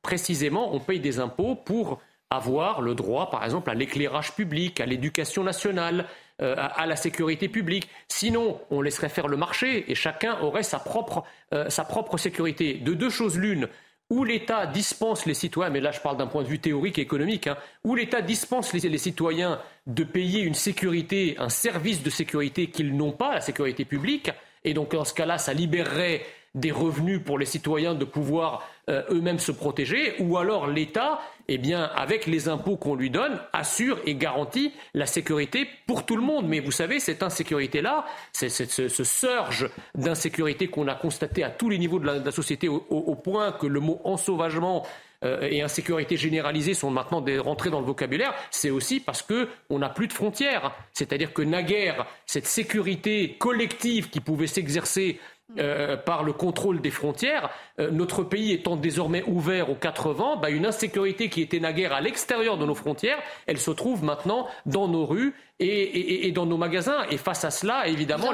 On est sur une pharmacie quand même, c'est des bah, on est sur une. Bah, il n'y a pas que, y a pas que ça. Mais, mais la pharmacie, il y a quand même ce côté où euh, c'est le, secours pour la personne. On est sur aussi, normalement, des, une fréquentation euh, euh, qui est beaucoup de personnes âgées. Donc, c'est cette insécurité, elle est partout. Bah, partout, dans, dans, les, dans les villes, les villages, dans les pharmacies, dans les magasins de bah, luxe. Les cambriolages aussi. On parlait, on parlait hier ou avant-hier sur ce plateau voilà, de, de, de, de, ces gangs de Géorgiens qui écumaient euh, et qui pillait la France, c'est tout à fait euh, symptomatique de ce, que, de ce que je raconte. Pascal Bito Panelli, euh, comment on vient en aide et comment on sécurise nos commerces? Parce que voilà, on a des commerçants qui nous disent c'est un coup d'avoir des agents de sécurité, on ne peut pas non plus mettre un agent derrière chaque client. les vendeurs aussi ont pour mission de vendre et non pas de, d'avoir peur, de craindre pour leur propre sécurité et, de, de, réagir en, en, cas de vol. Comment, comment on fait? Écoutez, il y a déjà, comme ça a été dit, le système régalien qui est censé assurer la sécurité publique. Et quand on est euh, dans des commerces, euh, quelle est la solution? Ben, La première, euh, c'est de s'équiper de vidéosurveillance. On va avoir peut-être des, commerçants qui vont s'équiper d'armes. Et un jour, on aura des drames aussi. Pour le moment, non, mais vous le pensiez, c'est pas du tout étonnant. Les pharmacies sont très touchées par le vol et la violence, notamment au niveau de la parapharmacie. Et les drogués aussi. absolument. Et par le monde de la drogue, donc, qui vient essayer de voler des produits. Euh, à savoir que, et on le constate, on est dans un monde où il va falloir de la sécurité privée partout. On en parlait avant-hier sur les plages, hein. dans les cinémas, euh, dans, les, magasins, partout, absolument pour les Jeux Olympiques. Absolument, en complément des forces régaliennes qui ne suffisent pas, euh, puisqu'on a perdu le contrôle dans certains domaines, c'est évident. Écoutez euh, le, témoignage du président de l'Union des syndicats de, pharmaciens d'officine des Alpes-Maritimes. Ça va prendre, ça va être un, écho à vos, propos. Écoutez. Donc on est obligé de se protéger nous-mêmes en espérant qu'à un moment donné, les pharmaciens sont euh, des êtres humains comme les autres. la répartition de gens dans la profession est la même qu'ailleurs. Peut-être qu'à un moment donné, il y en a un qui va réagir plus mal parce qu'un vol va être plus important euh, et il va chercher à se faire justice soi-même, ce qu'il ne faut surtout pas faire. Mais c'est humain quand on vous vole, euh, c'est votre travail. Euh, ce sont des emplois qui peuvent être menacés à la clé. C'est un ensemble de choses et on peut comprendre que les pharmaciens, comme les autres commerçants, aient besoin de se protéger, de se sentir protégés. Benjamin Morel, c'est plutôt de la dissuasion qu'il faudrait mener ou un combat de, sanctions Quand on a voilà, des, personnes interpellées, elles ont été identifiées, interpellées, comment on, peut punir un vol? On a une surpopulation carcérale, donc sur des, des délits, des infractions comme, comme des vols, comment on réagit C'est-à-dire qu'il ne faut pas isoler le problème des pharmacies, ni même le problème des commerces, parce qu'en effet, on peut multiplier la sécurité privée. Moi, je veux bien, mais si vous mettez un vigile dans chaque magasin, il va falloir le payer, le vigile. Et puis après, on se fait aussi moquer à l'étranger d'avoir ce, climat de, crainte, d'insécurité. Bien évidemment, euh. mais euh, il va falloir le payer, votre vigile. Hmm. Comment vous allez le payer? Ah bah, Vous allez augmenter les prix. Hein C'est-à-dire qu'au bout d'un moment, euh, la sécurité privée partout ou même la sécurité publique, c'est pas non plus possible. Il faut changer de paradigme. Aujourd'hui, on a un système qui ne fonctionne pas. Et là, encore une fois, c'est vieux comme Beccaria. Le problème, qu'est-ce qu'on fait depuis 30 ans? Depuis 30 ans, quand on voit qu'on a un problème d'insécurité, on dit ah, attendez, il n'y a pas de problème, on va réformer la loi. On va augmenter l'échelle des peines. Maintenant, si vous voulez dans une pharmacie, allez, 10 ans de prison. Seulement, si vous ne la faites pas appliquer, la loi, vous pouvez, vous prévoir 100 ans de prison, ça ne changera exactement rien. Donc, le problème n'est pas une nouvelle fois d'aggraver les sanctions ou de, de, créer une nouvelle qualification, etc. Le problème, c'est de vraiment faire appliquer les peines. Et donc, pour ça, il faut construire des places de prison et il faut une justice qui sanctionne à la hauteur à laquelle elle doit sanctionner. C'est aussi bête que ça. Si jamais vous volez dans une pharmacie et que vous savez que vous avez 80% de chances soit d'aller en prison, soit même de payer une amende extrêmement importante, bah, vous volerez pas dans la pharmacie. Parce que voler un tube de dentifrice à 10 euros et se prendre 45 000 euros d'amende, eh bien, entre on guillemets. On est sur des délinquants qui n'ont plus peur de rien. Donc, on peut des profils euh, différents. et... effectivité, efficacité du système pénal, place de prison, voire peine de prison courte, comme aux Pays-Bas, où là, bah, vous avez au moins la certitude de la peine. Vous n'allez pas passer 10 ans en prison, mais vous allez passer un mois pour un tube de dentifrice ou pour une crème pour la peau. Et eh bien évidemment, ça vous fera réfléchir. Ça peut, faire réfléchir bah. les délinquants ou on est sur des délinquants qui n'ont plus peur de rien? Déjà, faudrait-il que ces délinquants soient solvables? Oui, d'une part, mais le, fond du problème, si vous voulez, c'est que, euh, objectivement, nous avons une police et une justice euh, qui ont été taillées pour une population, on va dire, de, retraités islandais. Hmm. Alors que nous avons aujourd'hui, nous avons aujourd'hui une criminalité qui ressemble à, des, à une criminalité euh, latino-américaine, si vous voulez. Donc le, le système ne peut pas tenir. Il y a un décalage, si vous voulez, entre le rythme d'ensauvagement et d'insécurité, et puis l'inertie en quelque sorte d'un modèle qui n'a pas été taillé euh, pour, cette, cette recrudescence permanente euh, de tous les actes de délinquance et de, criminalité. Donc euh, il n'y a pas 36 solutions, si vous voulez. soit hmm. on gonfle considérablement l'infrastructure judiciaire et policière pour la mettre en, adéquation avec ce, niveau de criminalité, soit on est capable, par tout un tas, euh, je dirais, de, de politiques, à commencer par une politique migratoire extrêmement stricte, parce que je rappelle que bien sûr, euh, euh, c'est pas l'immigration qui a créé la délinquance et la, et la criminalité. il y a des voleurs français aussi. Exactement, mais euh, force est de constater, vous en conviendrez tous sur ce plateau, que l'immigration massive a considérablement aggravé le problème de la criminalité et, et, de la délinquance sans l'avoir créé. Donc si on veut au moins, si vous voulez, juguler la composante immigrée de la délinquance et de la criminalité, ben, il faut commencer déjà par arrêter. Pour vous, il y a un euh, lien. Il y a un lien entre ah ces ben, vols et Il y a un lien que même Gérald Darmanin, le ministre de l'Intérieur, aujourd'hui euh, euh, fait allègrement. Donc tout le monde le voit, si vous voulez. Quand dans des métropoles comme Paris ou même en Paris intramuros, on voit qu'une grande proportion des actes de, délinquance dans les transports en commun, par exemple, sont commis par des meneurs isolés étrangers. bon, bah, c'est des faits. Hein, les faits sont têtus et on peut pas. Mais sans immigration, on n'aurait pas ce genre de vol? Ah, sans immigration, on aurait ce genre de vol, mais en proportion suffisamment moins importante pour que la justice et la police les traitent. Or, aujourd'hui, la police est débordée, et je parle sous le contrôle de, de M. Bitou Panei, la police est débordée par je dirais, la composante immigrée de la, de la délinquance et de la criminalité. Et je vous raconte même pas la justice. Imaginez que juste dans les tribunaux, on enlève les dossiers qui concernent les délinquants et les criminels euh, étrangers. ça, ça, dégorgerait quand même euh, de manière très significative nos tribunaux. Bientôt à 23h sur CNews. Merci d'être avec nous. L'heure de rejoindre Michael Dos Santos pour faire un point sur l'actualité. Rebonsoir, Michael. Bonsoir, Célia. Bonsoir à tous. L'auteur présumé des tags antisémites sur un restaurant cachère de Levallois-Perret, interpellé et placé en garde à vue. Sur le réseau social X, le ministre de l'Intérieur, Gérald Darmanin, a salué la grande réactivité des policiers. Une arrestation possible grâce à l'une des nombreuses caméras de vidéosurveillance. Écoutez la réaction d'Agnès Potier-Dumas, maire de la ville de banlieue parisienne. Euh, c'était sur notre antenne. Dès qu'on a pris connaissance de cet axe absolument euh, immonde, euh, comme vous le savez, à Levallois, nous bénéficions d'un réseau de vidéoprotection important. Euh, ce qui a permis d'avoir une réaction très rapide. On a pris ça très au sérieux et l'officier de police judiciaire, qui a lui aussi été informé très vite, a immédiatement euh, euh, demandé à pouvoir visualiser ces, images de vidéosurveillance. et elles ont tout de suite donné un visuel très net de, l'auteur des faits. et grâce à notre police municipale, qui là aussi a été euh, immédiatement euh, mise à contribution. Euh, un signalement de l'individu a été transmis à l'ensemble de nos effectifs. Et ce sont eux, nos effectifs de la police municipale, qui, dans l'après-midi, ont identifié cette personne dans les rues de Levallois, l'ont interpellé et l'ont conduit, l'ont remis à l'officier de police judiciaire il s'était vu euh, confier la reconstruction de Notre-Dame. Jean-Louis Georgelin, président de l'établissement public en charge de superviser sa restauration, est mort vendredi lors d'une randonnée dans les Pyrénées. Ancien chef d'état-major, le militaire de 74 ans avait également supervisé de nombreuses opérations en Côte d'Ivoire, en Afghanistan ou encore dans les Balkans. Portrait euh, signé Célia Judas. Il était surnommé le monsieur reconstruction de Notre-Dame. Jean-Louis Georgelin, président de l'établissement public en charge de superviser sa restauration, est mort vendredi soir après une chute dans les Pyrénées. Né en 1948 à Aspect en Haute-Garonne, cet ancien élève de l'école spéciale militaire de Saint-Cyr a exercé en qualité de chef de l'état-major du président de la République Jacques Chirac entre 2002 et 2006, puis comme chef d'état-major des armées entre 2006 et 2010. Après une longue carrière militaire, le général d'armée Georges Lin est en 2010 nommé grand chancelier de l'Ordre national de la Légion d'honneur et chancelier de l'Ordre national du mérite. À ce titre, il a la mission de présenter le grand collier de la Légion d'honneur à François Hollande lors de son investiture présidentielle.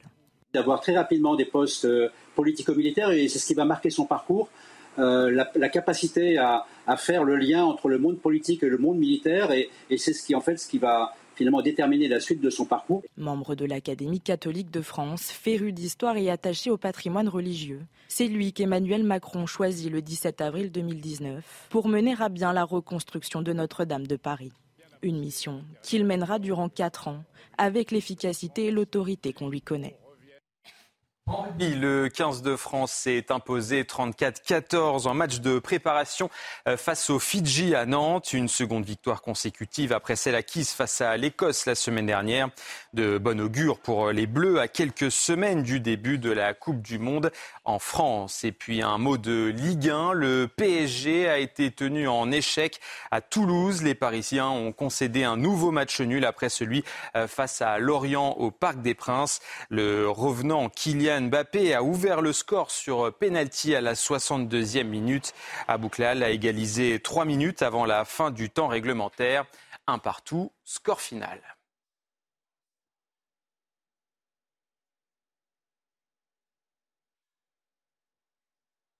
Et voilà, le but de Kylian Mbappé sur euh, penalty. C'est la fin de euh, ce journal. Je vous laisse en compagnie de Célia Barod pour euh, la suite de Soir Info.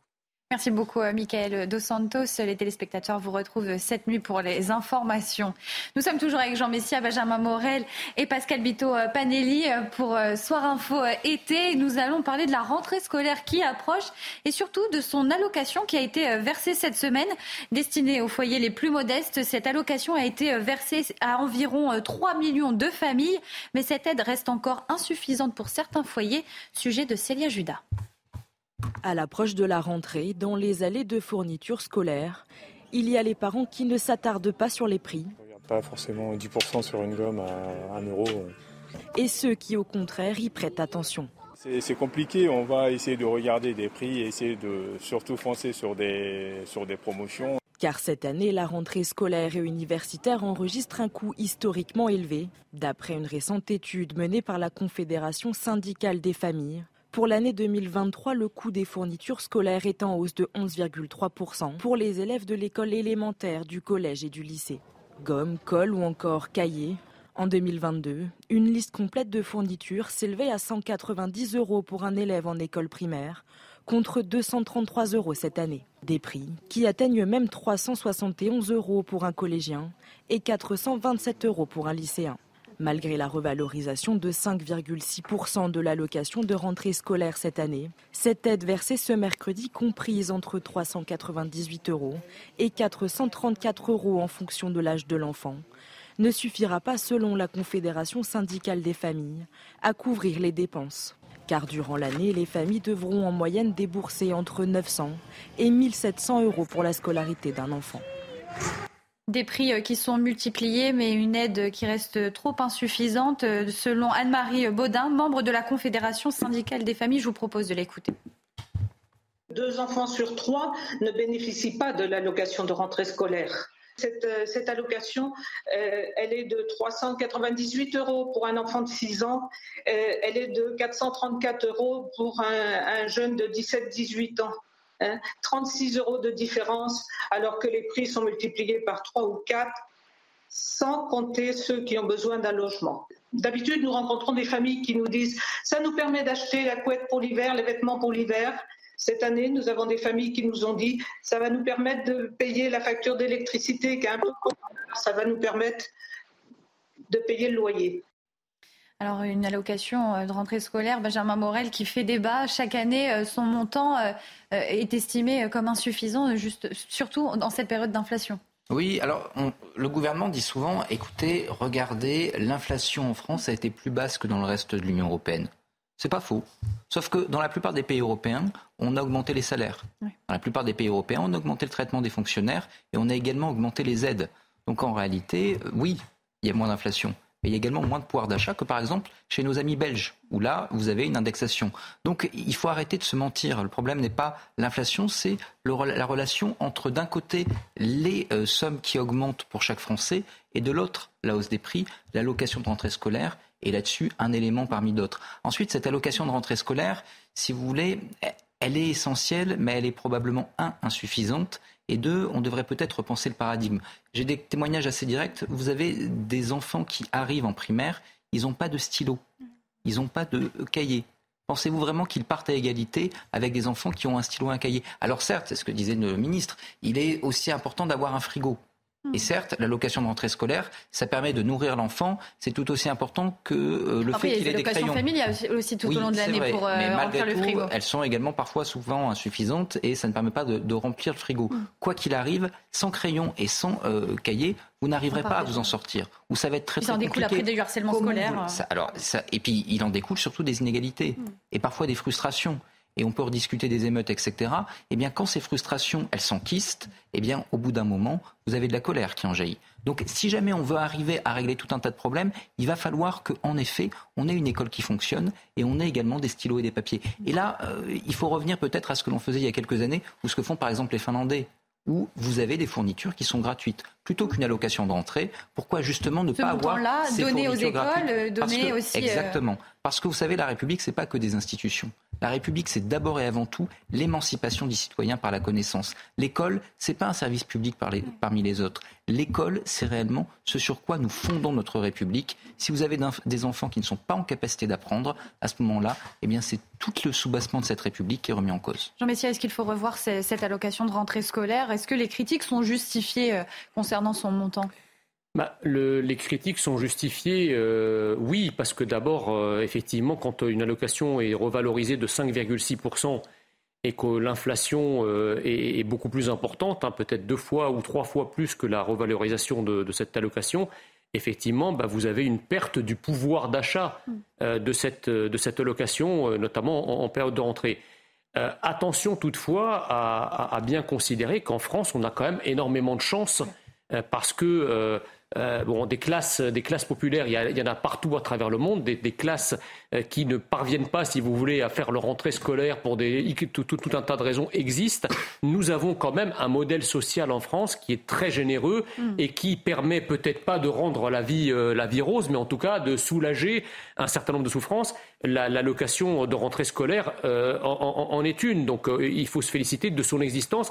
Bien entendu que derrière, vous avez aussi des situations de précarité extrêmes qui font que cette allocation de rentrée scolaire peut paraître insuffisante au regard euh, des, besoins de, euh, de- de- des- enfants et des besoins en cette période de, de- de scolarité. Alors j'entends ce que disait euh, Benjamin Morel sur l'école. Encore une fois, en France, on a quand même la chance d'avoir une éducation nationale qui est gratuite ou quasiment gratuite. On a cette allocation qui permet de démarrer euh, son année scolaire. Dans tous les pays Euh, occidentaux. pardon? Comme dans quasiment tous les pays occidentaux aujourd'hui. Euh, oui, dans quasiment Et on a tout- une école qui est aujourd'hui très dysfonctionnelle. Mais non, mais je veux dire, le problème, si vous voulez, c'est que euh, quand on dit a des dysfonctionnels, attention, ceux qui veulent réussir à travers l'école ont toutes les chances de réussir. Je veux dire, vous avez. Souvenez-vous des débats qu'on a eus l'année dernière et qu'on va avoir dans quelques semaines, avec des professeurs, des enseignants en primaire qui, dans, certains rectorats, notamment ceux des départements les plus défavorisés, hein, je parle notamment de ceux de Créteil et ceux de Versailles, sont envoyés en réalité comme étant des contractuels formés en trois jours. Ou c'est des Vous êtes- punitions, des fois vous êtes un gamin. Vous avez en face de vous un contractuel formé en trois jours qui ne connaît absolument rien à la pédagogie. Vous avez pas de crayon, pas de stylo. Vous pouvez avoir de la volonté. Et certains peut-être s'en sortiront, tant mieux pour eux.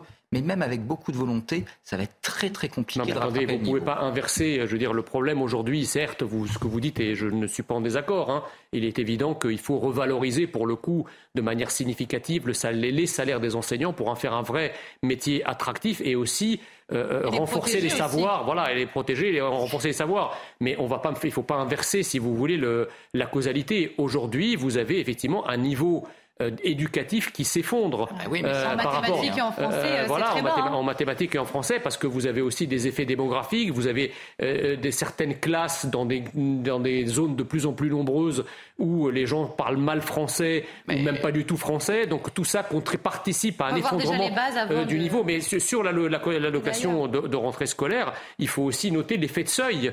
C'est que vous avez, à partir d'un certain revenu, vous n'y avez pas le droit, alors que votre revenu n'est pas fondamentalement Revoir les différent. conditions, euh, bah oui, voilà, parce, que si vous voulez, le problème, c'est que la classe moyenne finit par tout payer et elle n'a le droit à rien. Voilà. Voilà, elle n'a droit à rien. Donc, euh, si vous voulez, euh, que les classes populaires bénéficient d'une aide pour, le, pour, voilà, pour soulager euh, leurs dépenses de rentrée, moi je trouve ça très bien. Mais le, mais- mais problème, c'est que si vous dépassez d'un ou deux euros euh, la, grille indiciaire qui vous permet de l'obtenir, bah, vous vous retrouvez à rien avoir. Donc ça, pour, pour le coup, c'est problématique. Pascal Vito Panelli, euh, un regard sur, euh, sur cette allocation de rentrée scolaire qui, tous les ans, euh, provoque quand même de, nombreuses réactions, notamment de, la part des, associations de parents d'élèves. Oui, tout à fait. Alors, il est vrai qu'on on ne peut que dire que le système français est quand même assez bien équilibré et généreux.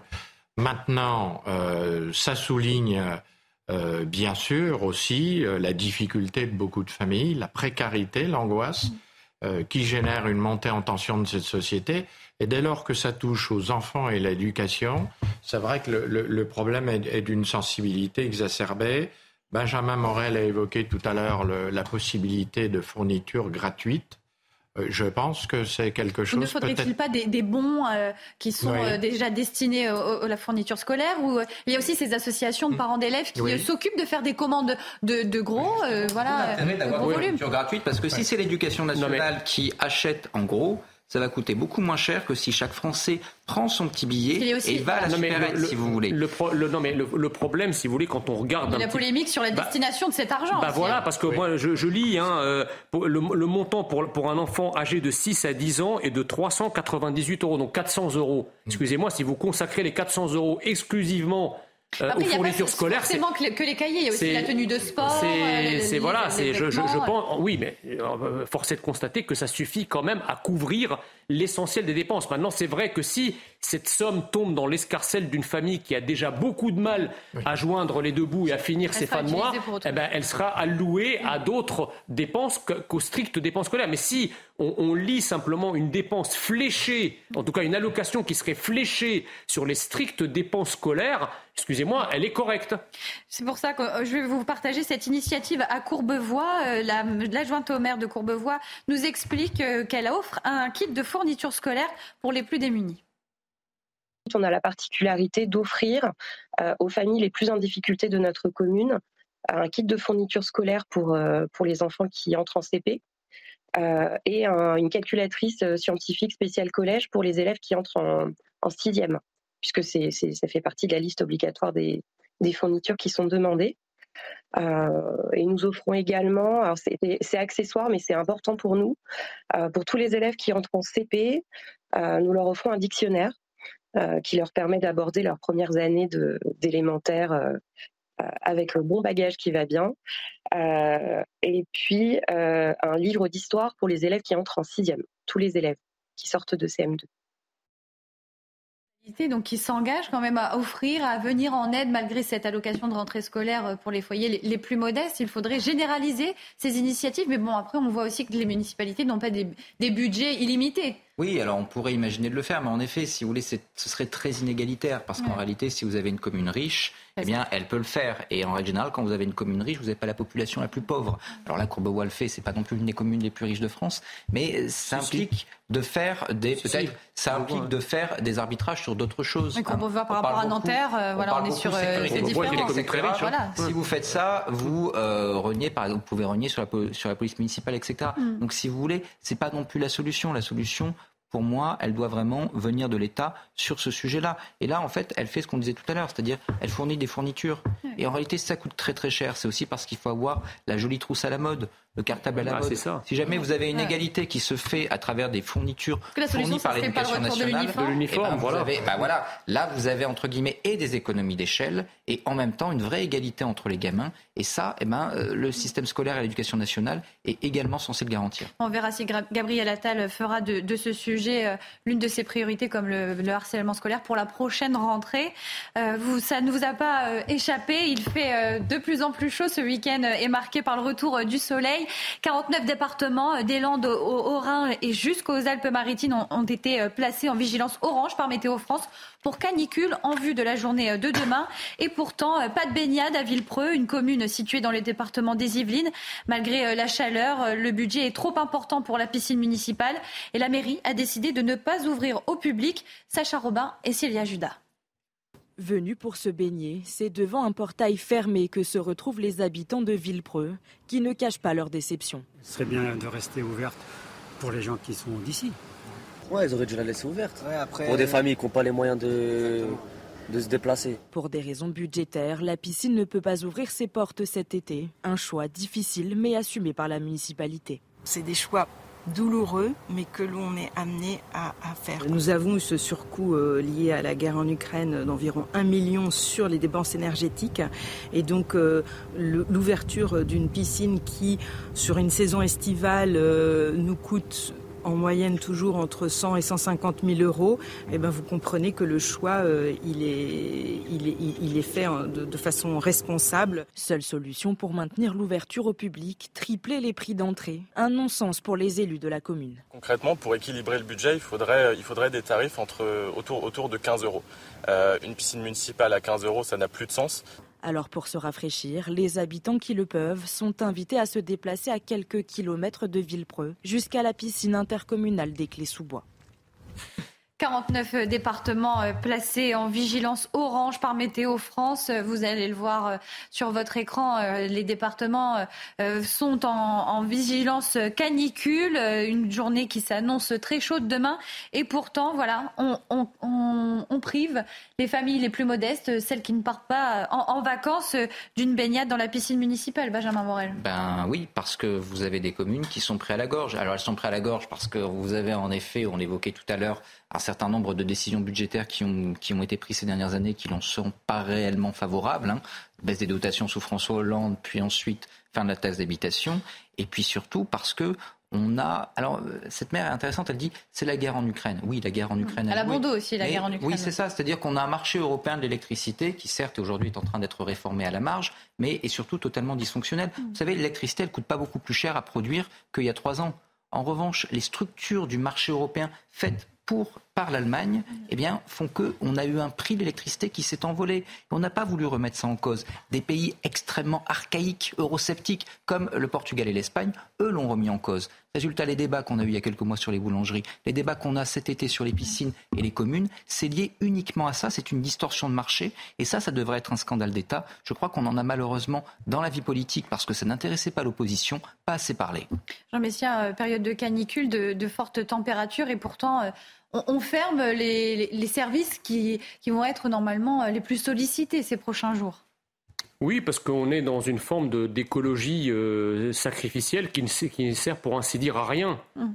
Euh, parce que en fait, faire de l'écologie, si vous voulez, l'alpha et l'oméga de l'action politique française, me paraît être une vaste escroquerie, parce qu'en réalité, euh, qu'est-ce qui se passe? Le réchauffement euh, climatique ou le dérèglement climatique, il a une double cause, mais ce sont des causes exogènes. Et puis la fin d'un service public nécessaire aussi. C'est un réchauffement qui est, qui est historique et c'est un réchauffement qui est lié à des activités économiques qui ne nous concernent pas. Donc euh, je ne vois pas pourquoi les Français auraient à pâtir et à faire des efforts pour, pour, pour des causes dont, dont, ils ne sont pas responsables en, en, en réalité. Euh, ça, c'est la première chose. La deuxième chose, c'est que quand on entend, si vous voulez, par rapport à cet épisode caniculaire, les recommandations du gouvernement, mais c'est vraiment pathétique. Quoi. C'est boire de l'eau toutes les 48 heures, éviter, éviter, de courir en plein soleil, ne pas, ne, pas, sortir avec une combinaison de ski. Euh, enfin bref, euh, c'est quand même c'est des choses qui sont euh, assez, assez ridicule du point de vue de la communication politique, étant entendu qu'il y, il y a évidemment des publics vulnérables. Hein. on pense notamment aux personnes âgées, hein, parce que ce sont les premières, ou aux, nourrissons et aux enfants en bas âge. Mais bon, ça, je, je veux dire, depuis l'épisode caniculaire de 2003 euh, qui avait fait à l'époque, rappelez-vous, 15 000 morts. Je crois qu'il y a une prise de conscience qui euh, euh, s'est opérée au sein de l'ensemble des personnels qui sont au contact de ces publics vulnérables. Donc on sait très bien qu'aujourd'hui, il y a une généralisation des pièces fraîches, par exemple, dans les, dans les EHPAD et, dans les structures qui accueillent des personnes âgées. Et puis les parents sont aussi au courant. voilà, donc voilà. Mais encore une fois, j'insiste que aujourd'hui, les Français n'ont pas à se sacrifier euh, pour, des, soi-disant de gestion et pour des euh, alors, alors par contre la, la problématique de l'eau oui ça c'est une vraie problématique parce qu'effectivement la raréfaction de la ressource en eau implique un véritable plan eau. C'est-à-dire euh, demain lorsque la France connaîtra un des épisodes de réchauffement climatique Qu'est-ce qu'on fera quand on viendra à manquer d'eau? Quels sont les plans, par exemple, pour dessaliner l'eau de mer euh, ou pour récupérer les eaux de pluie, etc. Et là, pour le coup, sur cette, cette stratégie à moyen long terme permettant de pallier euh, demain l'insuffisance en eau, elle est inexistante de la part du gouvernement. C'est là-dessus que le gouvernement devrait communiquer et nous dire ce qu'il compte faire dans les, prochaines, dans les prochains mois, les prochaines années. Pascal Bito-Panelli, est-ce que le gouvernement se, trompe de, gestion et de, dossiers prioritaires peut-être qu'il anticipe sans doute pas assez et que c'est vrai que face à ce changement euh, dans, ce avec ce dérèglement climatique, il faut qu'on soit extrêmement résilient. Mm. Maintenant, ça, je trouve que ça interprète aussi les discussions que nous avions tout à l'heure sur la difficulté des maires, des maires qui doivent prendre des décisions difficiles, qui ont, avec la montée du prix de l'énergie, des difficultés de gestion de leur ville et notamment des équipements sportifs qui ne deviennent plus rentables, prendre des décisions difficiles, priver des enfants de, de, piscine. Euh, je trouve que ça reprend un peu ce thème. On est sur, sur des municipalités. Ça, ça, a été un petit peu notre fil rouge. Euh, voilà la, situation euh, des maires. Et justement, euh, une autre maire va être sollicitée, c'est Anne Hidalgo, pendant les Jeux Olympiques. Ce samedi, le, le, paratriathlon prévu dans le cadre du test event des Jeux Paralympiques de Paris 2024 a été modifié en dernière minute en raison de problèmes de qualité de l'eau de la Seine. On en parlait, voilà, cette eau qui se raréfie et puis cette qualité d'eau en France.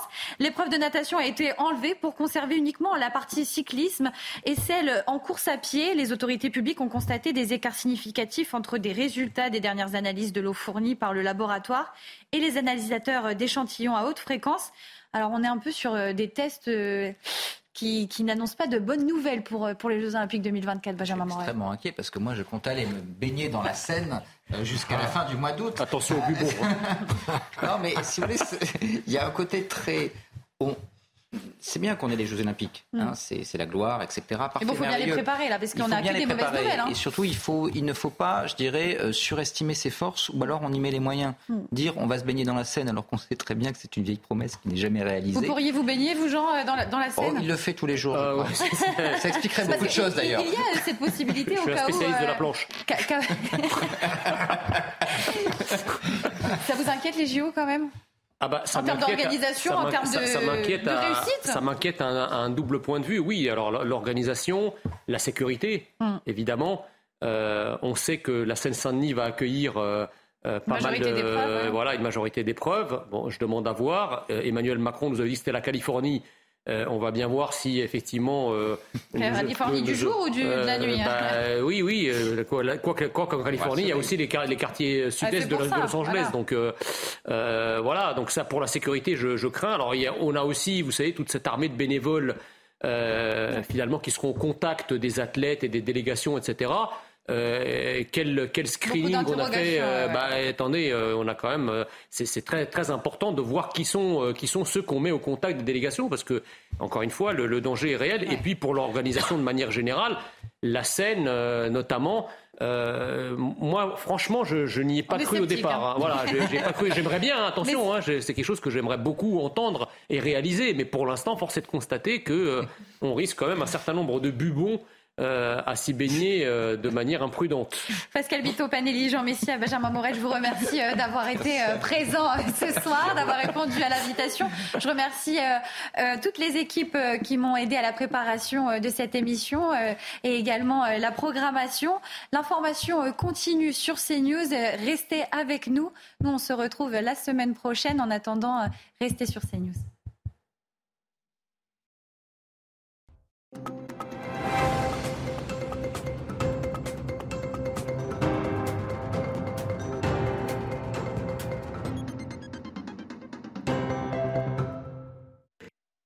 Vous, êtes sur euh, CNews, c'est l'édition de la nuit et dans l'actualité de ce euh, samedi, l'incendie mortel dans un immeuble de l'île Saint-Denis en région euh, parisienne. Trois personnes sont décédées, 19 sont en urgence absolue. Les flammes se sont propagées aux alentours de 10 heures dans un immeuble de 12 étages. Les précisions avec Kylian Salé.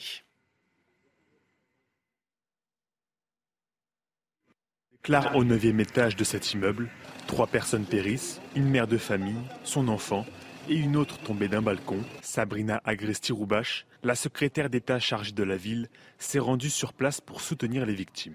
Je vais laisser les, euh, causes euh, de l'incendie être déterminées. Hein. Ce n'est pas notre travail. Je pense qu'on aurait tort de, s'avancer beaucoup trop.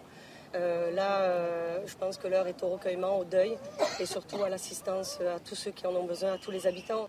Une cinquantaine d'appartements ont été touchés par les flammes dont ceux de ces familles, relogés dans un gymnase de la commune, certains habitants pointent du doigt la vétusté de l'immeuble. C'est un immeuble très ancien, euh, il a plus de, plus de 50 ans. Euh, il y a récemment, il y a eu un, incendie aussi euh, au sixième étage il y, a, il, me semble, un an à peu près. Donc ouais, c'est qu'il y a vraiment un, problème dans, ce bâtiment. L'année dernière, l'incendie il avait été causé par, les, par un compteur Linky, si je ne dis pas de bêtises. Et là, on ne sait pas encore d'où ça vient. Aucune précision n'a été communiquée par les autorités sur les causes de l'incendie. L'enquête a été confié à la police judiciaire de Seine-Saint-Denis. Et suite à cet euh, incendie, Éric Coquerel s'est dit terrifié dans un message posté sur le réseau social X. Le député de la circonscription de Seine-Saint-Denis a également eu une pensée pour euh, les victimes et leurs familles. Il s'était vu confier la reconstruction de Notre-Dame de Paris. Jean-Louis Georgelin, président de l'établissement public en charge de superviser sa restauration, est mort vendredi lors d'une randonnée dans les Pyrénées. Ancien chef d'état-major, le militaire de 74 ans avait également supervisé de nombreuses opérations en Côte d'Ivoire, en Afghanistan ou encore dans les Balkans. Portrait signé Célia Judas. Il était surnommé le monsieur reconstruction de Notre-Dame. Jean-Louis Georgelin, président de l'établissement public en charge de superviser sa restauration, est mort vendredi soir après une chute dans les Pyrénées. Né en 1948 à Aspect en Haute-Garonne, cet ancien élève de l'école spéciale militaire de Saint-Cyr a exercé en qualité de chef de l'état-major du président de la République Jacques Chirac entre 2002 et 2006, puis comme chef d'état-major des armées entre 2006 et 2010. Après une longue carrière militaire, le général d'armée Georges Lin est en 2010 nommé grand chancelier de l'Ordre national de la Légion d'honneur et chancelier de l'Ordre national du mérite. À ce titre, il a la mission de présenter le grand collier de la Légion d'honneur à François Hollande lors de son investiture présidentielle.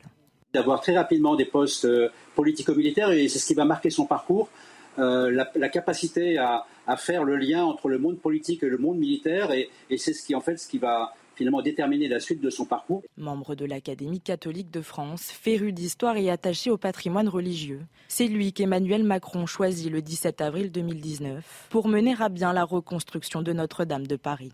Une mission qu'il mènera durant quatre ans avec l'efficacité et l'autorité qu'on lui connaît. La CRS 8 est arrivée à Marseille. L'unité spécialisée dans la lutte contre les violences urbaines a été réquisitionnée par Gérald Darmanin pour intervenir contre le trafic de drogue. À peine arrivée, une première opération a eu lieu dans un point de deal de la cité des Oliviers.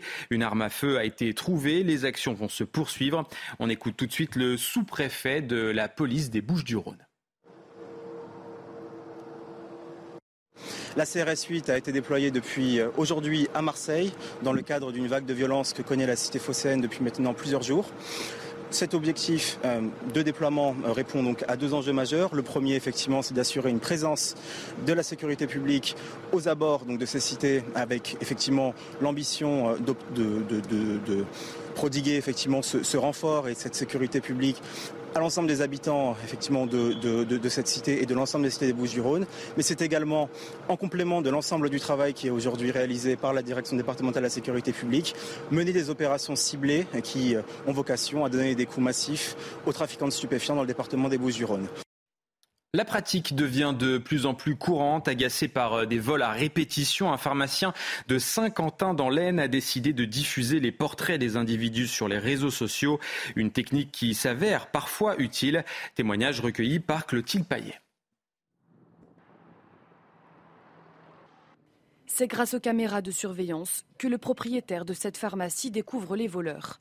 Des individus qui agissent selon un mode opératoire bien pensé autour de 16 heures, en fait, on a euh, trois individus qui rentrent dans l'officine, en fait, qui rentrent euh, séparément. Et en fait, euh, on a deux des individus qui occupent au comptoir les personnes, le personnel de l'officine, et puis un troisième individu en fait qui vient, qui vole, qui vole six produits de, de parapharmacie.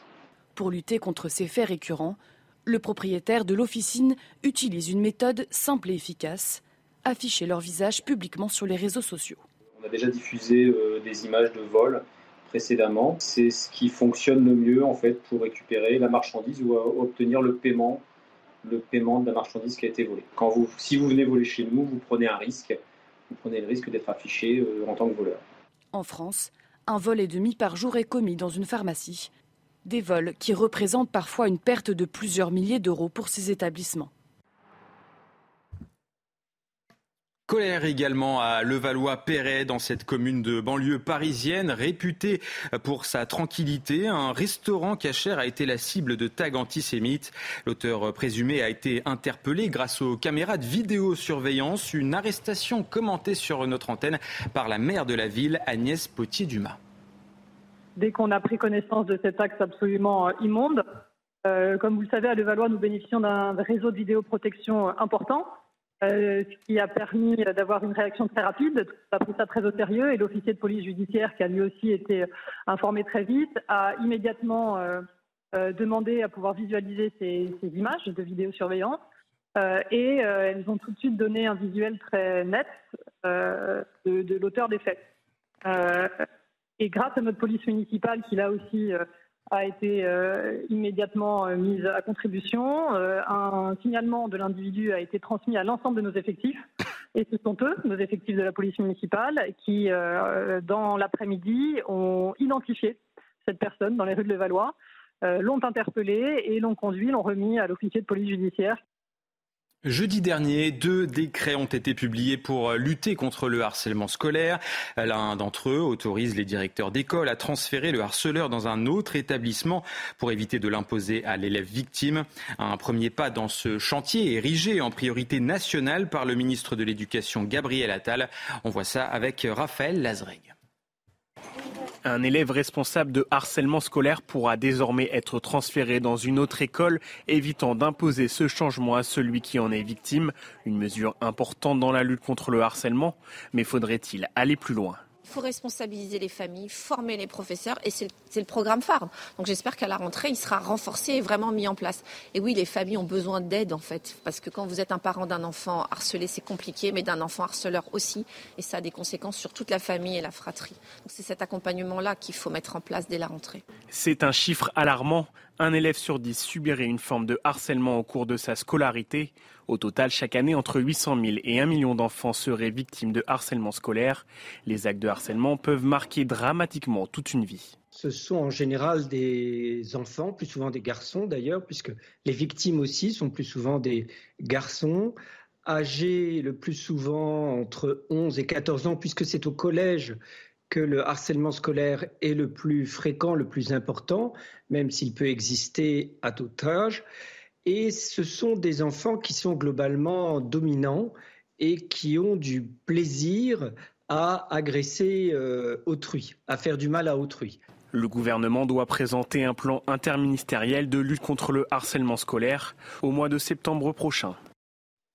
À quelques semaines de la rentrée des classes, c'est l'heure des traditionnels achats euh, des fournitures scolaires. Si vous avez effectué vos premières courses, la hausse des prix n'a pas pu vous échapper. Des frais qui peuvent parfois s'élever jusqu'à 427 euros pour un lycéen. Le reportage est signé Célia Judas.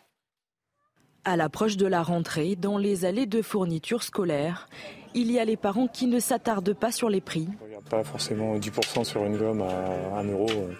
Et ceux qui, au contraire, y prêtent attention. C'est compliqué, on va essayer de regarder des prix et essayer de surtout foncer sur des, sur des promotions. Car cette année, la rentrée scolaire et universitaire enregistre un coût historiquement élevé. D'après une récente étude menée par la Confédération syndicale des familles, pour l'année 2023, le coût des fournitures scolaires est en hausse de 11,3% pour les élèves de l'école élémentaire, du collège et du lycée.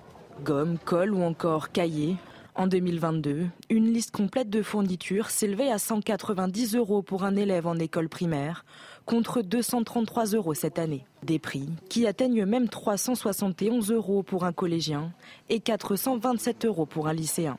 Malgré la revalorisation de 5,6% de l'allocation de rentrée scolaire cette année, cette aide versée ce mercredi comprise entre 398 euros et 434 euros en fonction de l'âge de l'enfant ne suffira pas, selon la Confédération syndicale des familles, à couvrir les dépenses. Car durant l'année, les familles devront en moyenne débourser entre 900 et 1700 euros pour la scolarité d'un enfant.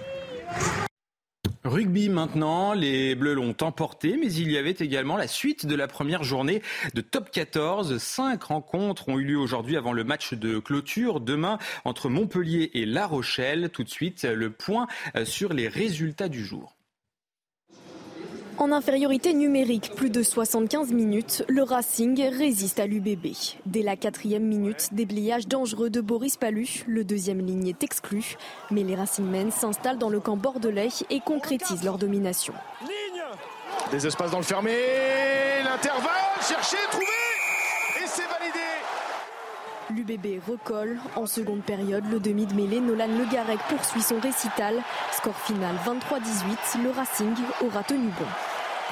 Bah, je crois qu'on a démontré un bel état d'esprit, notamment en défense où on n'a rien lâché. Et euh, voilà, c'est une victoire qui nous fait beaucoup de bien et qui va compter, j'espère. Le loup bousculé n'aura rien lâché pour le lancement de sa saison à Gerland. Pour la réception du RCT, Lyon est mené 6 à 0 avant que Xavier Mignot ne se décide à allumer la première mèche côté lyonnais. À l'heure de jeu, les Toulonnais sont devant 13 à 15. Xavier Mignot, encore détonateur de son équipe, inscrit un doublé avant le troisième essai du Loup qui scelle le score de la rencontre. Attention ce ballon qui traîne encore, récupéré par Arrêt, les Lyonnais qui vont derrière la ligne peut-être, oui Arrêt Fin de match en apothéose des Lyonnais qui signent une victoire 27 à 15. Voilà, on est resté saoulés, patient et on a eu de la chance un peu, voilà, ça a tourné en notre, en notre faveur mais on s'est procuré aussi. On retiendra également la performance d'Oyonnax pour son retour dans l'élite à Charles Maton, le promu à Somme-Clermont. Avec la redoublée magnifique et derrière la percée d'Enzo Rebier, Enzo qui parvient à passer les bras pour trouver Théo Millet. Les Oyonnaxiens s'offrent une victoire surprise 36-17 contre l'ASM. À noter également le match parfait des Parisiens à l'extérieur. En maîtrise sur le terrain de l'USAP, le stade français jamais inquiété l'emporte 29 à 7. Sur la sirène, la recrue Castresse Pierre Poplin a la pénalité de la gagne entre les pieds. Le CO aura douté mais s'impose dans les ultimes secondes face à Pau, 24-23 à Pierre Fabre.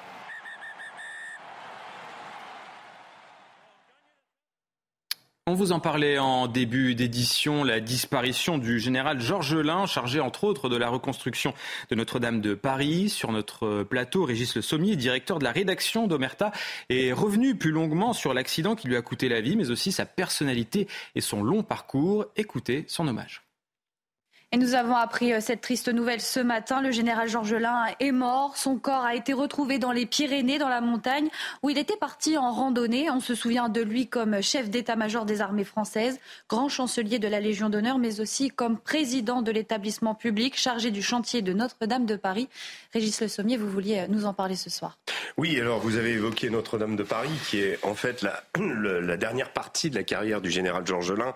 On l'avait même surnommé Monsieur Notre-Dame pour l'ardeur qu'il avait mis et puis un petit peu euh, ça correspondait en fait cette euh, le fait de se d'être euh, au, au, chevet de, de, de, la cathédrale pour lui qui était un, un très grand croyant mmh. c'était quelque chose c'était presque comme un signe du destin dans la la dernière partie de sa carrière puisque il avait déjà eu avant vous l'avez souligné ça a d'abord été un grand soldat puis euh, ensuite un général et en, ensuite le euh, grand chancelier de la Légion d'honneur euh, ils étaient donc véritablement pris de passion pour cette, tâche.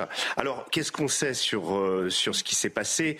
On sait que le, peloton de gendarmerie de haute montagne est intervenu. Alors, il s'agit des pentes du mont Vallier, donc dans les Pyrénées, et donc ils ont retrouvé le cadavre d'un homme qui a été formellement identifié comme étant le général Georges Lin. Le mont, le mont Vallier, c'est dans les Pyrénées c'était c'était un peu son, paradis ou son euh, c'était chez lui quoi en fait. Euh, il adorait la, randonnée, c'était vraiment sa grande grande passion. Euh, la piste accidentelle donc est privilégiée. Il aurait fait une chute au col de Faustin qui est situé à 2500 2650 km pardon 2650 mètres d'altitude et c'est le responsable du refuge qui était à côté qui a indiqué qu'un randonneur n'était pas rentré donc il avait l'habitude de randonner euh, à cet endroit. Alors Jean-Louis Georgelin fut d'abord un grand soldat, un général, puis le chef d'état-major des armées françaises sous Nicolas Sarkozy. Oui, alors j'ai appelé euh, certaines personnes qui ont servi sur sous ses ordres et qui se souviennent euh, qu'il avait, ce qu'on peut dire, un sacré caractère euh, et qu'il ne fallait surtout pas, certains, l'un d'eux m'a dit, faire preuve de faiblesse devant lui. Il fallait lui répondre avec argument et fermeté également. Il respectait celui qui lui tenait tête et était capable d'argumenter. par contre, donc il était bon joueur, il savait perdre avec élégance, mais il se montrait absolument intraitable avec les joueurs imprudents. Donc il fallait avoir bossé ces dossiers. Euh, je dirais que sa mort, elle est, elle est symbolique de la disparition d'un certain type de généraux aussi, euh, de généraux à l'ancienne, de généraux euh, sur lesquels euh, ça badine pas, euh, il y a l'autorité. Et en même temps, l'armée est une maison ancienne et compliquée avec ses codes. Il faut savoir à la fois agir avec fermeté, diplomatie, courage et savoir doser quand on le fait. Euh, il y a pas mal de choses trappes. Il y a beaucoup de généraux euh, très prometteurs dont la carrière a été écourtée. Lui, il a réussi quand même à monter euh, très très haut. Mais surtout, lorsqu'un gros problème vous tombe dessus, c'est là où on reconnaît les chefs. Oui, alors c'est, je, je l'ai évoqué, vous l'avez évoqué tout de suite. Je vais, je vais revenir dessus un petit peu. Je vais m'attarder sur cet épisode, c'est la fameuse embuscade d'Usbin dont on a euh, célébré hier le triste anniversaire. C'était il, y a 13 ans. Et d'ailleurs, euh, il, décède le jour euh, donc anniversaire de, de, de, cette embuscade. 10 soldats français avaient été tués et 20 blessés dans une vallée qui est située en Afghanistan dans le district de Surobi.